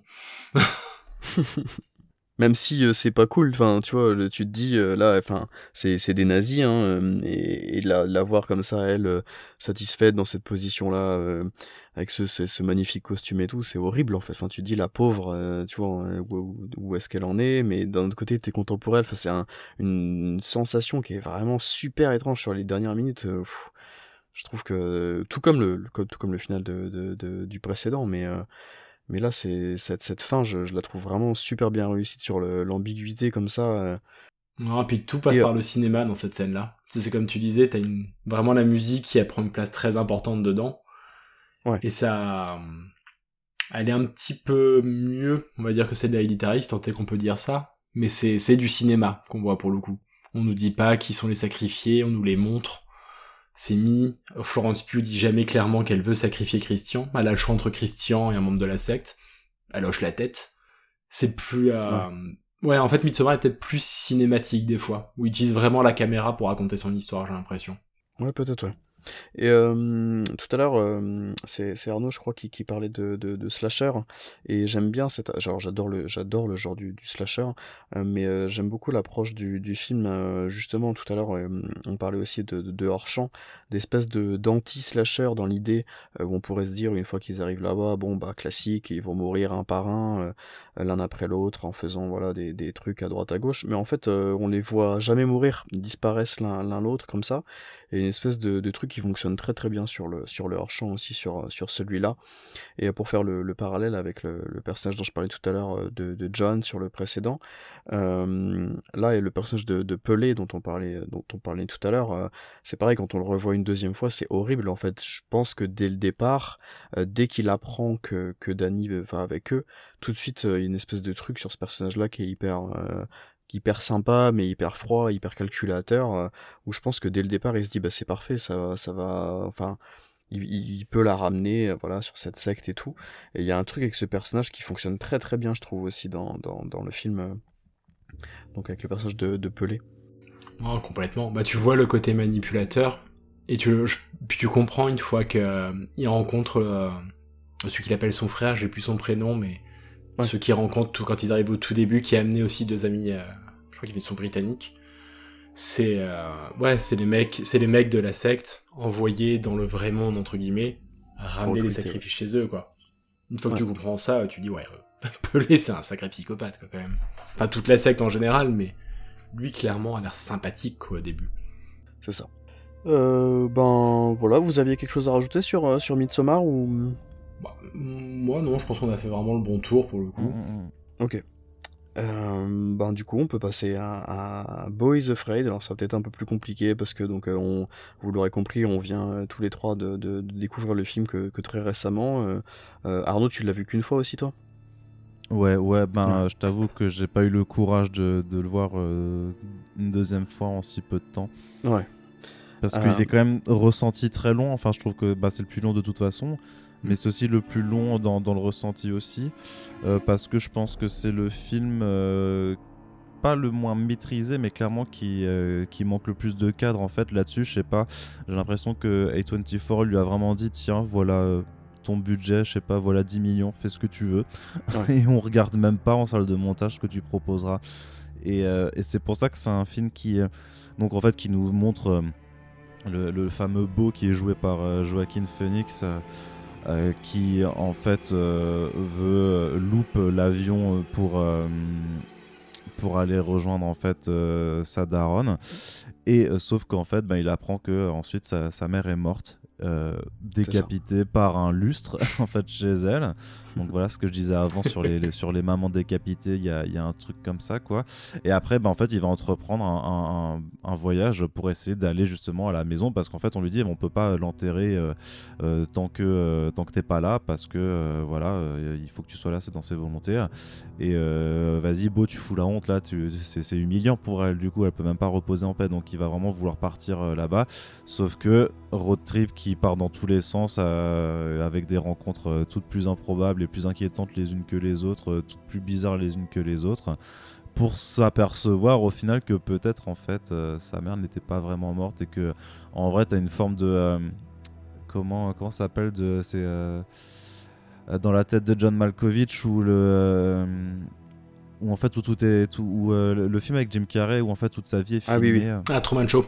Merci, voilà, pardon. ou un côté Truman Show sur le fait que tu as l'impression que effectivement que tout était monté depuis le départ et qu'en fait sa mère, euh, sa mère est clairement une, manipulatrice euh, qui a littéralement euh, enfin planifié tous les moindres petits éléments de, de, la vie de son fils sous un prétexte de d'un amour maternel qui aurait été qui aurait été trop fort. Enfin c'est vraiment comme ça que tu. Mais il y, a pas mal pas mal d'angles de lecture, mais c'est ce que je disais aussi avant. C'est vraiment anxiété masculine, the movie. Euh, vraiment avec toutes les peurs euh, possibles que tu peux avoir en tant que, mec insécure. Et, euh, et j'ai un pote qui dit que c'est un film d'incel, mais parce que, ouais, clairement, il y a un rapport aux relations avec les femmes mm, mm, qui mm. est super chelou. Tu sais pas trop vraiment. Enfin, Beau est pas, est pas du tout pareil, c'est pas du tout un personnage que, que tu apprécies en fait, parce qu'il est, il, même s'il subit, encore une fois, là aussi, c'est un personnage qui subit tout ce qui lui arrive, qui est jamais maître vraiment en fait de, ses actions, euh, mais qui est pas pour autant quelqu'un pour qui tu as vraiment de la sympathie en fait. Euh, enfin, en tout cas, moi, je sais pas, j'en ai jamais vraiment eu, euh, vraiment eu pour lui c'est un peu un, un, raté, mais qui assume pas trop forcément ses échecs et les rejette sur beaucoup de choses qui sont extérieures, euh, qui effectivement est pétri d'angoisse. Bon, c'est en partie à cause de sa mère vite fait, mais tu as l'impression aussi qu'il y a des choses qui, qui, qui provoquent lui-même. Et donc au final, ce qui lui arrive à la fin du film... Euh, puisque voilà, on, spoil tout, on a dit, bah, en grosso modo, il crève. Hein. Euh, et limite, ça t'a presque envie de dire, ouais, mais tu l'as un peu cherché en fait. Clairement, mm. euh, t'as pas fait vraiment euh, des choix de vie ou des, des choix, en tout cas dans, dans, le film, qui donnaient envie en fait de devoir euh, avoir un happy ending. Et du coup, c'est trop bizarre. Et, voilà, et je trouve que c'est un film qui, qui, est super intéressant dans ce qu'il montre. Enfin, il y a quand même une scène pareille de nouveau dans un grenier où là, au lieu de mec tout nu. Euh, bah, c'est une bite géante qui est, qui est là parce que voilà c'est vraiment la métaphore de sa daronne en fait a enfermé sa masculinité sa virilité euh, euh, au grenier quand il avait quand il était tout petit c'est pour ça qu'en fait c'est pas un vrai mec dans sa vie d'adulte et puis tu as cette scène absolument improbable où, où tu as Denis Mélochet qui arrive avec des couteaux pour voilà, tailladiner une bite géante avant de se faire empaler le crâne par, par cette bite qui a des griffes incroyables. et en fait, moi, à ce moment-là, il y a des gens qui sont sortis de la salle et je peux comprendre pourquoi. Ah, parce que ça va déjà très loin depuis, euh, depuis pas mal de temps et qu'à un moment, je pense que les gens ils se disent vas-y, la plaisanterie, elle a duré assez longtemps. et c'est ce que je dis, quoi. C'est que c'est un film qui. Enfin, moi, je fais le rapport parce que je, rédige beaucoup sur la BD, mais pour moi, clairement, c'est comme une BD qui n'a pas eu d'éditeur. Euh, c'est-à-dire qu'on a mis un auteur, un artiste en roue libre, on leur fait vas-y, faites ce que vous voulez. Sauf qu'à la fin, les gars, ils ont oublié un petit peu des, éléments de, structure ou, de, ou qu'il fallait peut-être euh, garder voilà, une unité de temps, de lieu et de, et de, et de personnages. Donc il y, a too much. Et en même temps, moi, j'adore en fait. Quand, un cinéaste qui, pète un câble un peu et qui, fait vraiment ce qu'il a envie de faire euh, et qui va à fond, ben, euh, moi j'aime beaucoup qu'il y ait encore des studios qui laissent ce genre de liberté à leur, à et à leurs auteurs. Donc je peux pas ne pas détester, mais pour moi, c'est vraiment, je, moi je suis conscient que je pense sincèrement que avec le peu de recul que j'ai, que c'est son moins bon film et que c'est sûrement le, son, son, film que j'apprécie le moins. Mais pourtant, je dirais pas du tout que c'est un mauvais film ou que je ne l'ai pas aimé. Donc mais c'est vraiment une expérience de cinéma euh, qui, qui, qui, qui, mérite juste pour le simple fait d'exister en fait. qui, mérite son existence. voilà. Ouais, bah, je te rejoins sur, sur beaucoup de beaucoup d'aspects là- là- là-dessus. Euh, j'avais un peu peur à la base. En 2020, il avait annoncé qu'il réaliserait une, comédie cauchemardesque et que ça durerait 4 heures. Euh, en 2021, on avait euh, Joaquin Phoenix qui était rattaché euh, au projet. Euh, à la base, ça, s'appelait d'ailleurs Disappointment Boulevard. Ça a été renommé euh, Boys Afraid que très récemment. Euh, mais on avait assez vite compris que, que euh, moi je suivais le, le- tournage. Ça a été tourné euh, entre juin et octobre euh, 2021 à, Montréal. Et, euh, et on avait assez vite compris que, ouais, qu'en gros, à, à 24, euh, lui avait dit fais ce que tu veux, t'inquiète. Euh, et sur cette structure en, en, quatre actes, euh, on part un peu, ouais, voilà, sur, sur, euh, sur des choses un peu. Peut-être trop variées, il a peut-être trop les coups des franges, je sais pas, mais moi qui, qui suis par exemple un très grand fan de Inland Empire de, de, de David Lynch, je retrouve exactement ce, cette même approche de, du, du, du metteur en scène qui à un moment de sa carrière, voilà, on on lui dit fais ce que tu veux, t'as encore des, des thématiques à, développer, vas-y, et qui c'est un film euh, euh, sur le podcast euh, Jumpscare de, de, l'ami Romain que, que je me permets de saluer ici, il y a un de ses intervenants qui, qui parle de films malades, mais c'est ça en fait, c'est que je pense que s'il y avait eu un producteur ou si quelqu'un avait pu monter le film, remonter le film derrière lui, on aurait eu quelque chose de, plus court, de plus concis et qui part moins dans tous les sens. Mais c'est peut-être aussi ce qui fait la beauté de ce, de, ce truc-là. Euh, moi, été totalement emporté par, euh, par la, la première, euh, la première partie du film avec une qualité euh, euh, immersive complètement folle, je trouve. Euh, on est vraiment dans la. Il y avait déjà ça sur le cours euh, beau, euh, mais là, on est vraiment dans la subjectivité du, du, personnage, quasiment comme si on était en, en première personne avec toute, toute cette paranoïa là, euh, et tout ce monde complètement halluciné dans, dans, les rues, tout ça. Euh, et Joaquin Phoenix est vraiment très très très bon dedans. Après, c'est un acteur que moi j'aime de toute façon beaucoup, mais j'avais j'avais vraiment peur de, de la carrière de, de Phoenix post euh, Joker. Euh, pour pour l'instant, c'est très très bon. Euh, j'avais peur qu'il jokerise un peu trop le truc quoi. Et euh, mais non, je trouve pas. Euh, Surtout que c'est c'est vraiment lui qui est, qui est, qui est, qui est devant tout, sur tout le film quoi. Euh, là où sur le premier on, on passait de, de, de sur le- sur les trois personnages. Euh, sur le deuxième, on était déjà beaucoup plus avec le personnage de, Danny, mais alors là, c'est vraiment le, Joaquin Phoenix show pendant trois heures et c'est le but. Hein. Euh, c'est sûrement son film le plus personnel et il précise là sur la promo que qu'il en a un peu fini avec ces thématiques-là et que lui, il voyait vraiment ça euh, maintenant avec du recul comme une espèce de trilogie. ces trois premiers films et apparemment le prochain abordera des, des, des thématiques et des sujets différents. Parce que c'est un mec qui est parfaitement conscient de voilà, on rigolait tout à l'heure avec le- la décapitation, avec les, les personnes enflammées, avec euh, voilà ou même les accidents de bagnole parce que finalement euh, dans, dans les dès le départ dans Johnson's, euh, il y a quelqu'un qui se fait écraser, on retrouve un problème de bagnole dans Hérédité. Dans celui-ci, il se fait taper dessus pour, pour clôturer la, la avec une, par un véhicule pour clôturer la scène, enfin la, la longue, la première partie. et il y a, y a toutes ces thématiques-là récurrentes et tout qui lui le font rire et il est parfaitement conscient de ce truc-là. C'est, et je sais pas exactement ce que ça veut dire. Le grenier aussi qui revient, tout ça. Mais, euh, mais voilà, quand tu l'écoutes, euh, il sait bien ce que, ce que, ce qu'il fait ce qu'il, ce qu'il veut raconter. Euh, par contre, euh, J'étais vraiment très très surpris de, de, se lancer sur une deuxième partie qui là euh, on retrouve vraiment tout le tout le syndrome de, de Munchausen avec euh, cette famille là très intéressant aussi mais on repart le film se relance complètement de zéro à, à ce moment là euh, et pour moi le, le, problème vient plutôt de la, troisième partie sur quatre euh, avec cette espèce de, parabole biblique euh, euh, avec cette mise en scène euh, euh, enfin cette mise en abîme même euh, théâtrale avec toute l'animation et tout où là personnellement le, film est un peu plus perdu. Euh, il faudrait que je, je le revoie. Je pense que je pourrais plus apprécier cette partie-là sur le troisième visionnage. En plus, je pense que c'est sur cette partie-là, euh, sauf erreur de ma part, qu'il y a le plus d'interventions de, de, de flashback. Et du coup, c'est Ouais. peut-être là où le récit euh, peine le, le plus. Euh, par contre, j'ai vraiment beaucoup aimé la, la, la quatrième partie où on retourne dans, dans la maison encore une fois euh, et, tout ce qui va avec. Je trouve que là, le film est vraiment très très brillant sur cette sur cette partie-là. Euh, même si le, la mère est un peu présenté de façon. Enfin, c'est le but, hein, je, l'entends, mais au premier visionnage, je suis un peu surpris. De. C'est vraiment un cliché, la mère, de, le côté euh, mère juive euh, surprotectrice, comme ça, castratrice, euh, autoritaire. Ça fait beaucoup quand même sur, sur ce personnage-là. Et peut-être que le, le, fait de greffer la, sa, petite amie, son amour de toujours en plus, ça fait peut-être un peu beaucoup comme ça sur, le final. Mais, mais finalement, je comprends l'appellation, pareil. Je finirai là-dessus. J'avais un peu peur de cette appellation euh, pour vendre le film qu'il a eu. Trouve peut-être un peu mal à, du mal à vendre parce que on peut vraiment difficilement étiqueter ce truc-là, mais euh, de, de, version juive du Seigneur des Anneaux au final, ouais, avec, une semaine de, de recul, je, je comprends je comprends l'idée, je comprends le délire, hein. mais euh, mais un sacré voyage vraiment des films comme comme le disait Arnaud, comme on en fait peu et moi qui qui qui me qui me redonne confiance en un cinéma qui je trouve globalement tourne toujours un peu autour des mêmes choses et là c'est vraiment un vent de fraîcheur alors c'est un film qui marche pas hein, et, euh, et, que les, les, films les gens ont du mal à les voir. Et j'en parlais tout à l'heure en off avant de commencer euh, avec Julien euh, qui, qui, qui, ne vit pas en France mais en France en plus il y a une distribution que je trouve catastrophique. Malheureusement même s'il y a Joaquin Phoenix et, et, le nom quand même Harry Astor qui je pense commence à être à être connu. Heureusement qu'il a le, le, copain Scorsese peut-être aussi dans, dans, dans, la promo là pour qui l'aide apparemment beaucoup quand même là-dessus. Mais c'est vraiment une curiosité, c'est un truc à voir, je pense. C'est peut-être encore plus en salle que, que chez soi.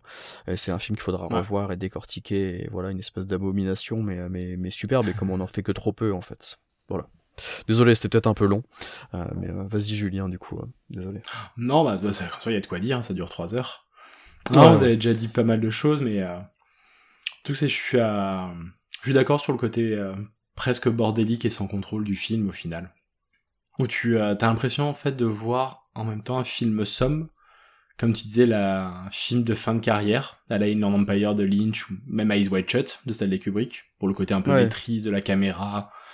Techniquement, c'est bon, tu vois, il y a rien à dire. La premier acte dans l'urbain, euh, il est, enfin, il est glaçant de direction. Il se passe des trucs dans tous les, enfin, premier plan, deuxième plan, il se passe des trucs partout.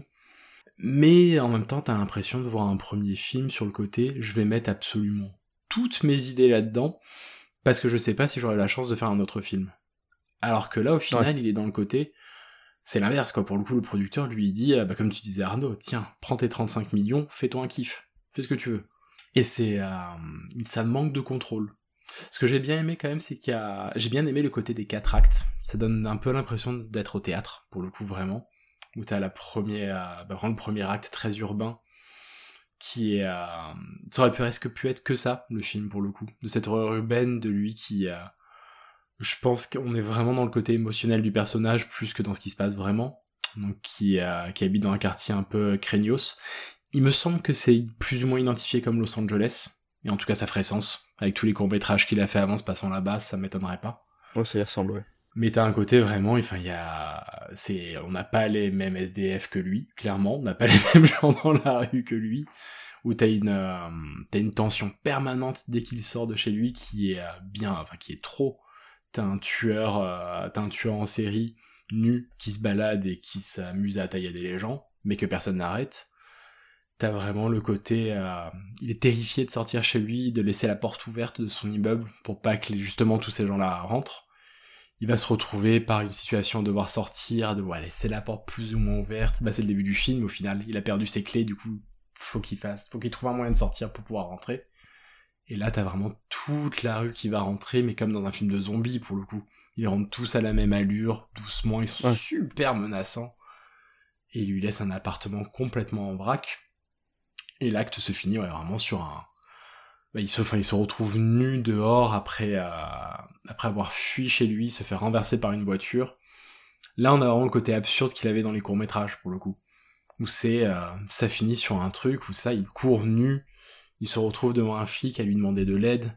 Le flic lève son arme vers lui, beau de dire rien du tout, l'autre arrête pas lui dire bouge pas, sinon je, je dois tirer, bouge pas, sinon je le fais. C'est absolument surréaliste, et là, Beau court et se fait taper par la voiture. Juste cette partie-là, enfin, elle est impressionnante. Je trouve techniquement de maîtrise, de tension. Ça part un peu dans tous les sens, mais c'est super efficace. Moi, c'est plus la deuxième partie, au final, où j'ai été pas, où j'ai été un peu moins dedans. C'est la partie vraiment urbaine, c'est en banlieue, où là, il se fait récupérer justement par la nana qui l'a renversé. Et il va se retrouver bah, encore dans une situation de famille, pour le coup. Comme tu disais à la Munchausen, mais même à la Hereditary, au final, Ouais. où il se retrouve à remplacer le fils euh, de cette famille-là qui est mort, euh, je suppose, à la guerre. Il avait l'air d'être militaire, donc je suppose qu'il est mort comme Ouais, ça. c'est ça, ouais. Ouais. Et avec... euh, ça- mais pareil, c'est absurde à quel point la mère le surinvestit. Le père est complètement passéiste. Lui, Beau, à ce moment-là, est dans une seule urgence, c'est de devoir aller à l'enterrement de sa mère. Il reçoit les appels de quelqu'un de sa famille qui lui dit « Non, mais tu dois être là, hier presque, pour le coup, pour qu'on puisse enfin enterrer ta mère, pour arrêter un petit peu tout ça. » Il est dans une urgence, mais en même temps, bah comme tu disais Arnaud, il se laisse faire, quoi. Il est complètement... Ouais, dans le... Pas victime, pas victime mais... euh, il subit, voilà, il est complètement dans la soumission. Et il attend, et ça, devient de plus en plus surréaliste. On a déjà le côté euh, contrôle euh, de ce qui se passe, où à un moment la mère va lui donner la télécommande pour qu'il s'occupe, et lui montrer qu'il y a des chaînes qui enregistrent tout ce qui se passe dans la maison, où il est déjà du coup surveillé. Il y a toute la partie avec la fille qui est... La fille joue super bien en soi pour le coup, joue cette... euh, complètement folle dedans, à l'embarquer dans, la voiture, à lui faire fumer un truc pas possible. Mais du coup, c'est intéressant, mais ça m'a un peu perdu parce que, comme tu dis, ça repart à zéro, un petit peu. Le film aurait pu commencer là, presque, tu vois. Tu rajoutais 5 minutes et ça suffisait à introduire euh, ce mec se retrouve dans cette famille, qu'est-ce qui se passe? Mais ça introduit Denis, Mino- Denis Minochet qui est terrifiant dedans, qui est en, bah, en mec avec un, un PTSD pas possible et euh, qui va finir par euh, le courser. Il y a une scène qui est quand même traumatisante, bah, quand la fille du coup finit par se suicider, dans un énième élan après avoir avalé je sais pas combien de pilules, elle emmène Beau dans la chambre de son frère, qui est vraiment un sanctuaire pour, la pour les parents qui veulent pas y toucher, qui veulent pas changer la déco. Elle arrive avec un pot de peinture turquoise pour vouloir tout repeindre, à forcer Beau à le refaire, et elle va avaler le pot entier de peinture, c'est c'est graphique au possible. Ça c'est pas ça c'était pas mal, mais ça ouais vas-y. Et puis zéro subtilité sur euh, voilà la, la chambre est bleue, elle ramène un pot de peinture rose, la enfin euh, Ah non c'est ça, c'est euh, le, la, métaphore est là. je- voilà, mais mais ça marche. Enfin, c'est glaçante aussi cette scène, hein, mais Non, c'est ça, c'est. euh, en, en fait, c'est ça. Tout le film, c'est visuellement, ça marche. Techniquement, il est super fort. Ouais. Il se passe plein de trucs. Il a perdu le hors-champ. Là, vraiment, il montre absolument tout. J'ai. euh, faudrait le revoir, mais ça fait vraiment. On voit tout par les yeux de Beau. Du coup, on doit tout voir. Il ne se passe rien dans son dos.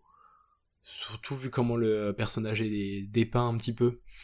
Il, a- est pas dans la même réalité que nous. C'est vraiment, il est, victime de toute sa vie.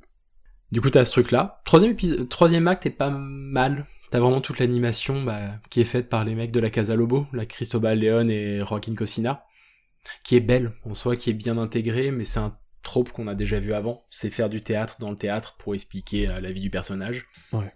Ça t'apporte des clés, comme tu dis, là ça devient presque trop verbeux. Et la quatrième acte, quand il arrive dans la maison de sa mère, là je l'ai trouvé, j'ai trouvé ça verbeux. On, on part sur du drame familial, mais ça parle trop plutôt que de montrer. T'as le côté surveillance où on voit effectivement que la mère avait la compagnie de surveillance qu'on voyait depuis le début, avec le logo euh, qui nous faisait passer pour les producteurs du film, qu'on voyait un petit peu à droite à gauche. On voit la grande photo de la mère avec composée de plusieurs petites photos des employés. où On revoit du coup bah, le couple du deuxième acte, des mecs qu'on a vus dans le premier. Bah, tout le monde, ouais. quoi. Ouais, Bah, c'est ça. C'est ça, c'est le côté tout le monde était des acteurs en fait, et tout le monde a, a joué, euh, a joué un jeu en fait depuis le début. Bah c'est ça. Tu mettrais le nom des acteurs, c'est c'est le c'est le générique de fin. Et c'est euh, c'est pas très subtil. Le grenier et la bite, c'est tu comprends le message, ça mais bon, voilà. Ça faisait euh, mais c'était dans Jumpscare aussi qui disait j'avais le même truc où ça la bite fait penser à Starship Trooper avec la forme qu'elle a, les deux pinces et à, à empaler le mec comme ça par-dessus. Et euh, l'épilogue, bah pareil, l'épilogue te répète une énième fois de manière longue un petit peu tout ce que la mère avait contre son fils. Donc c'est euh, c'est c'est pour ça. Je sais pas quoi en penser, mais je suis comme vous. C'est euh, un film qui me laisse comme ça. Où je me dis encore est-ce que j'ai bien aimé ou pas, c'est une chose. Est-ce que c'est un bon film ou pas, mais ça laisse tellement de questions, tellement envie de le revoir pour revoir tous les détails. Connaissant le réalisateur, on sait qu'il y a des trucs qu'on n'a pas vus, forcément. ouais. Il y en a trop, là peut-être. Je serais presque curieux de voir la version de 4 heures, qu'est-ce qu'il y avait en plus, quoi, pour le coup. Mais euh, c'est ça, c'est super intéressant. Tu vois que le mec est très fort techniquement. Là vraiment, moi je trouve qu'il est vraiment fort techniquement. Mm, mm. Niveau cinéma, il a vraiment quelque chose et tu dis, je suis curieux de voir ce qu'il va faire après. Là, c'est, euh, j'espère qu'il a fini sa thérapie avec ce film-là. Là, ça y est, il a laissé sa mère derrière. Mais pour le voir explorer d'autres genres, c'est, euh, il est très bon en horreur. T'as l'impression qu'il veut faire autre chose. Il avait été dans le vidéoclub de Combini il y a pas longtemps, où il voulait même pas parler de films d'horreur pour le coup, en disant, on m'a trop posé la question sur les dernières années avec Hereditary et Midsommar. J'aime autre chose, je sais faire autre chose. Mais ce qui est intéressant avec Boys of Red, c'est qu'il mélange complètement les genres. On se retrouve, Ouais. ça faisait l'impression d'un Lynch, sans la même maîtrise, si on peut dire ça, où tu regardes un film surréaliste. Mais quel genre c'est, je sais pas, et moi c'est ça que j'adore par contre, c'est ça qui est intéressant. Et c'est Arnaud, tu disais, c'est une expérience à vivre, c'est vraiment ça, c'est une expérience à vivre pour le coup. Il faut le voir pour comprendre, pour ressentir le truc. C'est imparfait, mais alors qu'est-ce que c'est fort? Ces dernières années, il y avait euh, Under the Silver Lake qui, qui m'avait un peu retourné aussi dans, dans le même genre. euh, un film que Ah, t'as envie de revoir, qui te retourne, vraie proposition, un truc qui change et tout. Bon, alors ma- malheureusement, on n'aura pas, on n'a pas revu ce réalisateur-là, mais euh, ça m'a fait beaucoup penser à ça. ouais.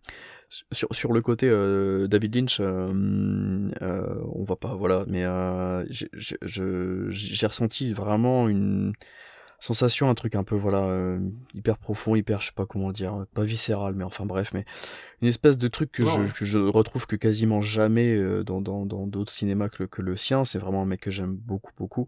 Mais euh, sur le, le petit passage, vous le mentionnez tout à l'heure avec le la quand il zappe avec la- tout le côté surveillance. On en a pas parlé, mais il y a tout ce, le, ce, ce- cet aspect méta avec le logo MW de la compagnie qui vient s'intégrer dès le début du film euh, à- au- en- avec le logo A24. Il y avait du merchandising aussi autour de, de ce logo-là et tout, mais mais quand euh, quand il, il, il avance dans le futur avec la la, la télécommande, c'est tout con, ça dure 30 secondes. Je sais pas ce que ça veut dire, mais c'est ce genre de, de, de sensation où il y a à la fin il y a une une photo euh, dans les dans les chez sa mère dans les escaliers où en fait c'est une une scène du, du début du film quand il apprend le, le décès de sa mère et qu'il est bloqué debout chez lui et c'est ce genre de sensation qui vient vraiment t'accrocher comme ça je sais je sais pas comment le décrire je suis désolé mais euh, qui me rappelle vraiment le cinéma de Lynch sur ce genre de, petits passages comme ça euh, euh, de petits détails comme ça grandioses qui viennent te sortir un peu du film mais en même temps enfin t'es complètement dans la réalité de ce truc là enfin et qui marche d'enfer c'est des scènes que je je je, je pas quoi Non, complètement. Et comme tu, bah, je pense que viscéral, c'est le bon mot pour le coup. Et je pense que autant Hereditary, c'était une théorie que j'aimais bien, le côté où c'est un film, vraiment, c'est purement émotionnel. C'est t'enlèves le côté su- surnaturel et c'est l'histoire d'un drame familial et comment il gère. Je pense que là, on est vraiment sur le même truc de euh, tout ce qu'on voit, c'est surréaliste, bien sûr, mais on est dans la tête de Beau. On voit pas ce que Beau voit, on voit ce que Beau ressent au final pendant tout le truc. Ouais. Alors, il il le ressent de, à sa manière, apparemment. Mais tout le côté contrôle qu'on voit à la fin, la société de surveillance, on peut l'interpréter aussi simplement du côté où sa mère l'a fliqué, l'a fait euh, couler droit jusqu'au bout. Et on n'a même Mhm. pas parlé du coup du, euh, bah, du trauma qu'il avait de si, si jamais il éjacule, il, il meurt tout de suite. Mhm. qui explique du coup là, ses testicules gigantesques, c'est euh, comme ça que son père est mort du coup en le concevant. Enfin c'est c'est n'importe quoi, c'est absurde au possible. Et au final, quand il finit par le faire avec son amour de jeunesse, c'est elle qui décède. Ça se trouve, c'est simplement la mère qui l'a empoisonné euh, justement pour faire la leçon à son fils. T'as vu ce qui se passe quand tu le fais. Tu peux aussi tout interpréter simplement comme ça, et ce qui marche aussi, mais c'est moins subtil que Hereditary. Autant Hereditary, j'aimais bien les deux lectures, la surnaturelle et la traumatique, réelle, on va dire. Là, c'est, euh, ça donne l'impression de vouloir analyser pour analyser pour aller trouver ça. C'est moins dans le contrôle. Mais le côté Ouais. viscéral, je suis totalement d'accord avec toi pour le coup. Ouais, je me demande si c'était euh, euh, vraiment nécessaire de, de développer autant les flashbacks et autant le, le personnage de Elaine, du coup. Euh, il y avait déjà beaucoup de place pour, pour la mère, euh, mais, euh, mais sa compagne, je sais pas si c'était vraiment si nécessaire. On avait déjà la, la mère dans Hérédité et la, le couple dans Midsommar, et là, d'avoir voulu mettre les deux, c'est peut-être un, peu beaucoup, et surtout que hum, dans, dans le cours Munchau- Munchausen, il arrive à, à- avec le montage, euh, alors quoique vérifier si c'est lui qui gère le montage sur ce cours-là, je ne suis pas sûr, mais bref, euh, à, à, à nous montrer différentes, euh, à jouer avec le temps qui passe tout simplement, euh, avec des effets de, de cinéma et de, et de, montage. Et je me demande si on n'aurait pas pu inclure les, les, flashbacks de façon plus fluide comme que, que ça et pas si littéral comme ça. Euh, la performance du, du, du, petit garçon qui, qui, qui joue du coup fonctionne bien, mais c'est peut-être un peu beaucoup là, ces, ces flashbacks là, je trouve personnellement. Non, c'est ouais. Et surtout sur le côté bah, pas, passage du temps. Tu as totalement ouais. raison. Bah encore une fois dans Hereditary c'est c'est fait de manière sublime pour le coup d'un coup. Vraiment les plans larges sur la maison où ça passe de jour nuit en un claquement de doigts. Et la dépression du frère pour le coup bah le mec enfin le frère est forcément je sais pas s'il est dépressif mais il est dans le mal clairement comme on disait il a la mort de sa sœur sur la conscience. T'as vraiment ces côtés là au passage du temps où tu le vois allongé sur le côté de son lit. En un claquement de doigts il se retrouve avec quasiment la même posture mais le lendemain en cours Là, c'est du cinéma. Là où là, voilà, il a recours au flashback à t'expliquer qu'il a rencontré cette nana-là, qu'elle était extrêmement dans la démonstration verbale pour dire tous ces trucs. C'est moins, ça, c'est moins subtil. On en revient là, ouais. Surtout que le, la communication, bon alors ça c'est pas lui qui la gère, mais surtout que la communication du film jouait énormément sur les différents visages de Beau à travers le temps, avec le, ce jeune acteur en plus, avec lui plus vieux, avec la barbe et tout ça. Et euh, là-dessus, je trouve que le pari est pas vraiment réussi, mais bon, c'est pour chipoter. Hein. Donc, euh, vous vouliez rajouter quelque chose sur celui-ci ou euh... oh, Faudra le revoir. Ouais, ouais, on en reparlera dans, on en, on en reparlera dans quelques années. Euh, on en reparlera dans quelques années. Il aura fait d'autres films et puis on, on pourra avoir du recul là-dessus. Encore une fois, là, j'ai, du coup, ces dernières semaines, j'ai vu pas mal d'interviews de lui. Euh, bon, c'est quelqu'un qui a un peu de mal à, à s'exprimer il bégaye et euh, on voit que c'est quelqu'un qui est vraiment pas à l'aise, mais en même temps ça se ressent dans son cinéma et, et, et c'est pas à moi de, de, de, de, de faire des, des reproches là-dessus, mais euh, c'est un mec qui est super intéressant je trouve. Euh, mais il explique qu'il a, il en, enfin selon lui, il en a vraiment fini avec ces thématiques-là. C'était ces trois films-là, c'est bouclé. Il a pris, il a pu prendre du temps. Je pense que c'est un des, un des mecs qui peut remercier aussi la, la crise Covid là-dessus, mais il a vraiment pu prendre du temps sur celui-ci parce qu'on le voit, il y a beaucoup plus de temps entre les deux derniers. et apparemment il reviendrait avec un, un, prochain film de nouveau avec Joaquin Phoenix. J'ai l'impression que ce sont vraiment bien entendus euh, et qui serait apparemment, alors ça c'est à prendre avec des pincettes, un, une espèce de western. Voilà, la dernière fois il avait dit que ce serait une comédie cauchemardesque pour celui-ci et le prochain serait une espèce de western. Je serais pas surpris vu comment il s'est d'autant plus rapproché de, de Scorsese que que, que Scorsese soit la production qu'on avait déjà eu sur Uncut Gems et sur quelques films un peu comme ça qui ouais. sortent de, de l'ordinaire ces dernières années. Ils sont vraiment devenus potes, j'ai l'impression. Enfin, un peu une espèce d'approche un peu euh, mentor ou quoi. Mais euh, très très curieux de savoir ce qu'il ce qui, ce qui peut proposer prochainement. Euh, je l'ai pas précisé tout à l'heure, on s'est lancé tout de suite sur, sur Boys of Ride, mais en 2019, euh, après le succès de, de, de Midsommar, il avait créé une, une société de production euh, avec son producteur danois euh, Lars Knudsen qui avait, qui avait produit ces différents films, qui s'appelle Square Peg. Et depuis, ils ont produit quelques courts métrages. donc, si vous voulez aussi aller aller jeter ça, je pense qu'il y a il y a moyen de, de retrouver Aster dans cette position-là sur les années à venir aussi. Donc, il me euh, semble que voilà. c'est c'est lui, bah, avec cette boîte de prod, qui vont adapter euh, Uzumaki de Junji Ito en film animé. J'avais lu ça, ouais. Ouais, ouais, c'est ça. J'avais lu ça. Je sais pas où ça en est cette idée, mais mais. Euh, Rien du tout. Je me souviens de l'information. C'est ça. Mais ouais. euh, mais comme toi, j'attends de voir ce qu'il va faire après. Il aura mis 12 ans à faire sa thérapie, du coup entre son premier court métrage et là. Ou parce qu'on disait là tous les courts métrages mènent à Boys Afraid. Une fois qu'on les a vus, c'est, enfin c'est clair quoi. Il attendait de faire ce film là. Puis on en revient à ce truc là. Du coup, je suis content qu'il ait fait Hereditary et Midsommar avant. Il y a le, j'ai un côté un peu pas malsain, mais de se, se dire, est-ce qu'il a fait des films d'horreur à un moment où l'horreur marchait bien? Oh, Parce qu'on avait pas. beau critiquer le Blumhouse, Insidious, tout ça, ça marche, ça marche de fou au cinéma. Est-ce qu'il est allé dans ce courant-là pour ça? Après, il a dit qu'il a toujours dit qu'il aimait l'horreur, qu'il aimait le genre, puis foutrement doué. En tout cas, je suis content qu'il les ait fait pour ça, mais Boys Afraid était tellement logique après ses courts-métrages que c'est marrant de le voir là, quoi. Donc, ouais, c'est vrai. Si Alors, ça clôture sa psychanalyse, c'est cool. Sur, le, sur, sur, la promo de celui-ci, il explique aussi que, euh, en fait, il a déjà pas mal, enfin, il a déjà une dizaine de, de, de, de, d'idées de films euh, tout prêts, euh, à être lancés, en fait, à tout moment, euh, dont okay. certains qui, qui viennent de, de, de ses cours, en fait. Donc peut-être qu'on on verra un de ces, de courts-métrages adaptés prochainement aussi, je sais pas. À voir. Ok, intéressant. Voilà. Vous vouliez rajouter quelque chose euh, sur, sur Aster en général ou? Bah comme tu dis, je suis bah, curieux de voir où ça va aller. Est-ce que ça... Je serais curieux de voir si on continue d'utiliser le terme elevated horror après. Ce qu'on disait, Ah, c'était ouais. un Je terme journalistique ou même marketing hein, pour le coup. Il y en a jamais aucun des mecs qui sont identifiés comme ça qui s'est réclamé de ça. J'ai Ouais. pas souvenir de voir Jordan Peele le dire, Non, Eggers. Non, parce que c'est de- très pompeux comme, euh, comme appellation, quoi.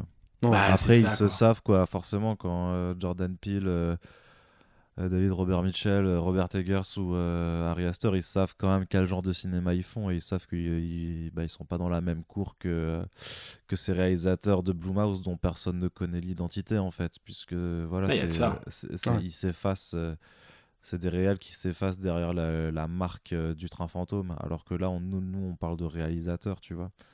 Donc je pense que ça fait, ça fait une, une certaine différence dans, dans, dans l'approche que tu as, en fait. Quand tu retiens plus la personne derrière ou les personnes derrière que en fait le nom du, du pro, de ce qui est plus un produit, en fait, ben, ça, ça, ça dit quand même quelque chose sur, euh, sur le rapport au cinéma et à l'art que, que tu as euh, en tant que, que réalisateur aussi.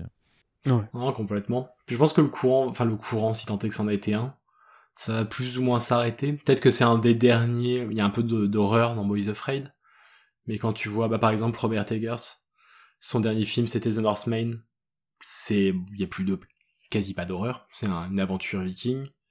Dans Nope de Jordan Peele, Ah ça ouais. reste horrifique, mais Ah vraiment ouais, de il y manière avait quand même plus des, légère. des passages très. Elle a plus peu, de ouais. sang. Ouais, Je suis ouais, d'accord. incroyable, incroyable ça. On baigne encore dans ce euh, cinéma-là, ouais. C'est de moins en moins frontal, j'ai l'impression, tu vois, pour le coup. Là, Ouais, les c'est- bien aussi que ces gens-là se cherchent à se, à se renouveler et pas Carrément. à Hmm. être euh. Typecastés, on va dire, dans, dans leur filmographie. Mais, euh, mais je pense que c'est, c'est, euh, ça va appeler d'autres réals à sortir du lot aussi et, et à proposer sûrement des choses qui, qui résonneront aussi dans, voilà, dans ce genre d'horreur euh, ultra chiadé euh, qui, qui, veut, qui veut te mettre mal à l'aise, qui veut te déranger euh, à tous les niveaux. Ah, complètement. Carrément. En fait, je pense que c'est ça, moi, ma conclusion. C'est de voir un petit peu qu'est-ce, enfin, quels seront les enfants, un petit peu tes Dari Aster, Ouais, de tous ces mecs-là. Ouais, c'est ça. Carrément. Eh ben, on peut, on peut rester là-dessus, je pense. Euh, Du coup, euh, je voulais juste mentionner un peu en mode un peu reco. Tout à l'heure, je parlais de, de Scorsese par rapport à Aster. Il y a, si vous avez l'envie et que vous allez un peu chercher les, les courts métrages, euh, pendant que vous y êtes, il y a une, euh, une vidéo de, de Criterion qui date déjà d'il y a quelques années, qui dure une petite demi-heure de, de Aster et des frères Savdi, qui sont des mecs que j'adore aussi vraiment beaucoup. On en reparlera ici, un de ces quatre, c'est sûr. qui Mhm. prennent du temps sur leur prochain projet.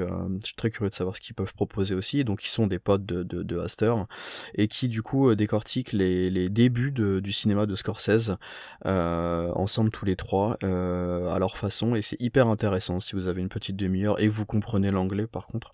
Je trouve que cette vidéo est superbe. Et donc euh, voilà, je pense qu'on a fait à peu près le, tour du, monsieur pour l'instant. Euh, voilà, je pense que c'est que le début de, sa filmo de toute façon.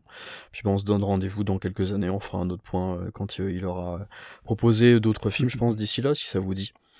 Et puis si vous avez aimé ce, si vous avez aimé ce, ce- ce podcast et ce format, vous pouvez comme d'habitude retrouver nos, nos autres podcasts du même genre. Donc on avait déjà traité de, de Robert Eggers justement euh, ici, de bon dans un tout autre genre de, de Michael Bay, Neil Blomkamp, Alex Garland, Quentin Dupieux et Nicolas Winding Refn pour l'instant. Euh, alors je suis désolé, c'est un peu toujours le, le même genre de, de mecs euh, blancs, euh, 30-40 ans. euh, euh, pour l'instant, je m'en excuse. Euh, on est censé revenir euh, cet été sur une réalisatrice que j'aime beaucoup, probablement avec Océane, qui devait être avec nous ce soir et qui n'a pas pu être là. Et on a deux trois autres idées sur d'autres réalisateurs au cours de l'année avec avec Manu, dont Lantimos, je peux le dire ici. De toute façon, je pense qu'on reviendra sur sur ce cinéma-là Ah, cool. prochainement. Voilà, qui nous prépare quelque chose de- de- d'assez différent aussi, je pense, dans sa proposition. Donc, je suis curieux de voir ça aussi. Et puis, ben, vous pouvez retrouver donc Julien euh, sur son site euh, PoPubic euh, et donc son, son gros papier sur les, les récents sur les, les courts métrages de, de, de Aster et sur Camera Numérica et de temps en temps sur C'est plus que de la SF, je crois. Ouais, c'est ça. Je suis co-auteur avec Lloyd Cherry dessus. Et euh, donc ben, Arnaud, euh, comme d'habitude, sur euh, First Print, euh, les podcasts First Print, et sur le, le site Comics Blog. Euh, vous vouliez faire peut-être de la promo sur quelque chose ou, ou pas? Vas-y, vas-y. hein. Oh, Moi, c'est assez rapide. Hein. Je pas spécialement d'actualité, mais euh, mais ouais, j'essaie avec ma newsletter un petit peu d'aborder les cinémas un peu comme ça, mais sous un angle pas de la critique, justement de prendre un point de vue et d'analyser un peu plus loin. Donc, euh, venez voir. Non, Et toi c'est ça, si vous avez pas, pas de promo particulière à faire, j'im- j'imagine que beaucoup de gens qui écoutent le coin pop connaissent déjà First Print, donc euh, si vous aimez les comics et, euh, et tout ce qui peut s'y rapporter, on fait pas mal de podcasts euh, là-dessus avec euh, l'ami Corentin, donc euh, n'hésitez pas à écouter. Eh ben, merci beaucoup à vous deux, et puis ben, à bientôt euh, sur un autre podcast. Euh, merci à tous. Salut Merci, salut Merci à toi. Salut.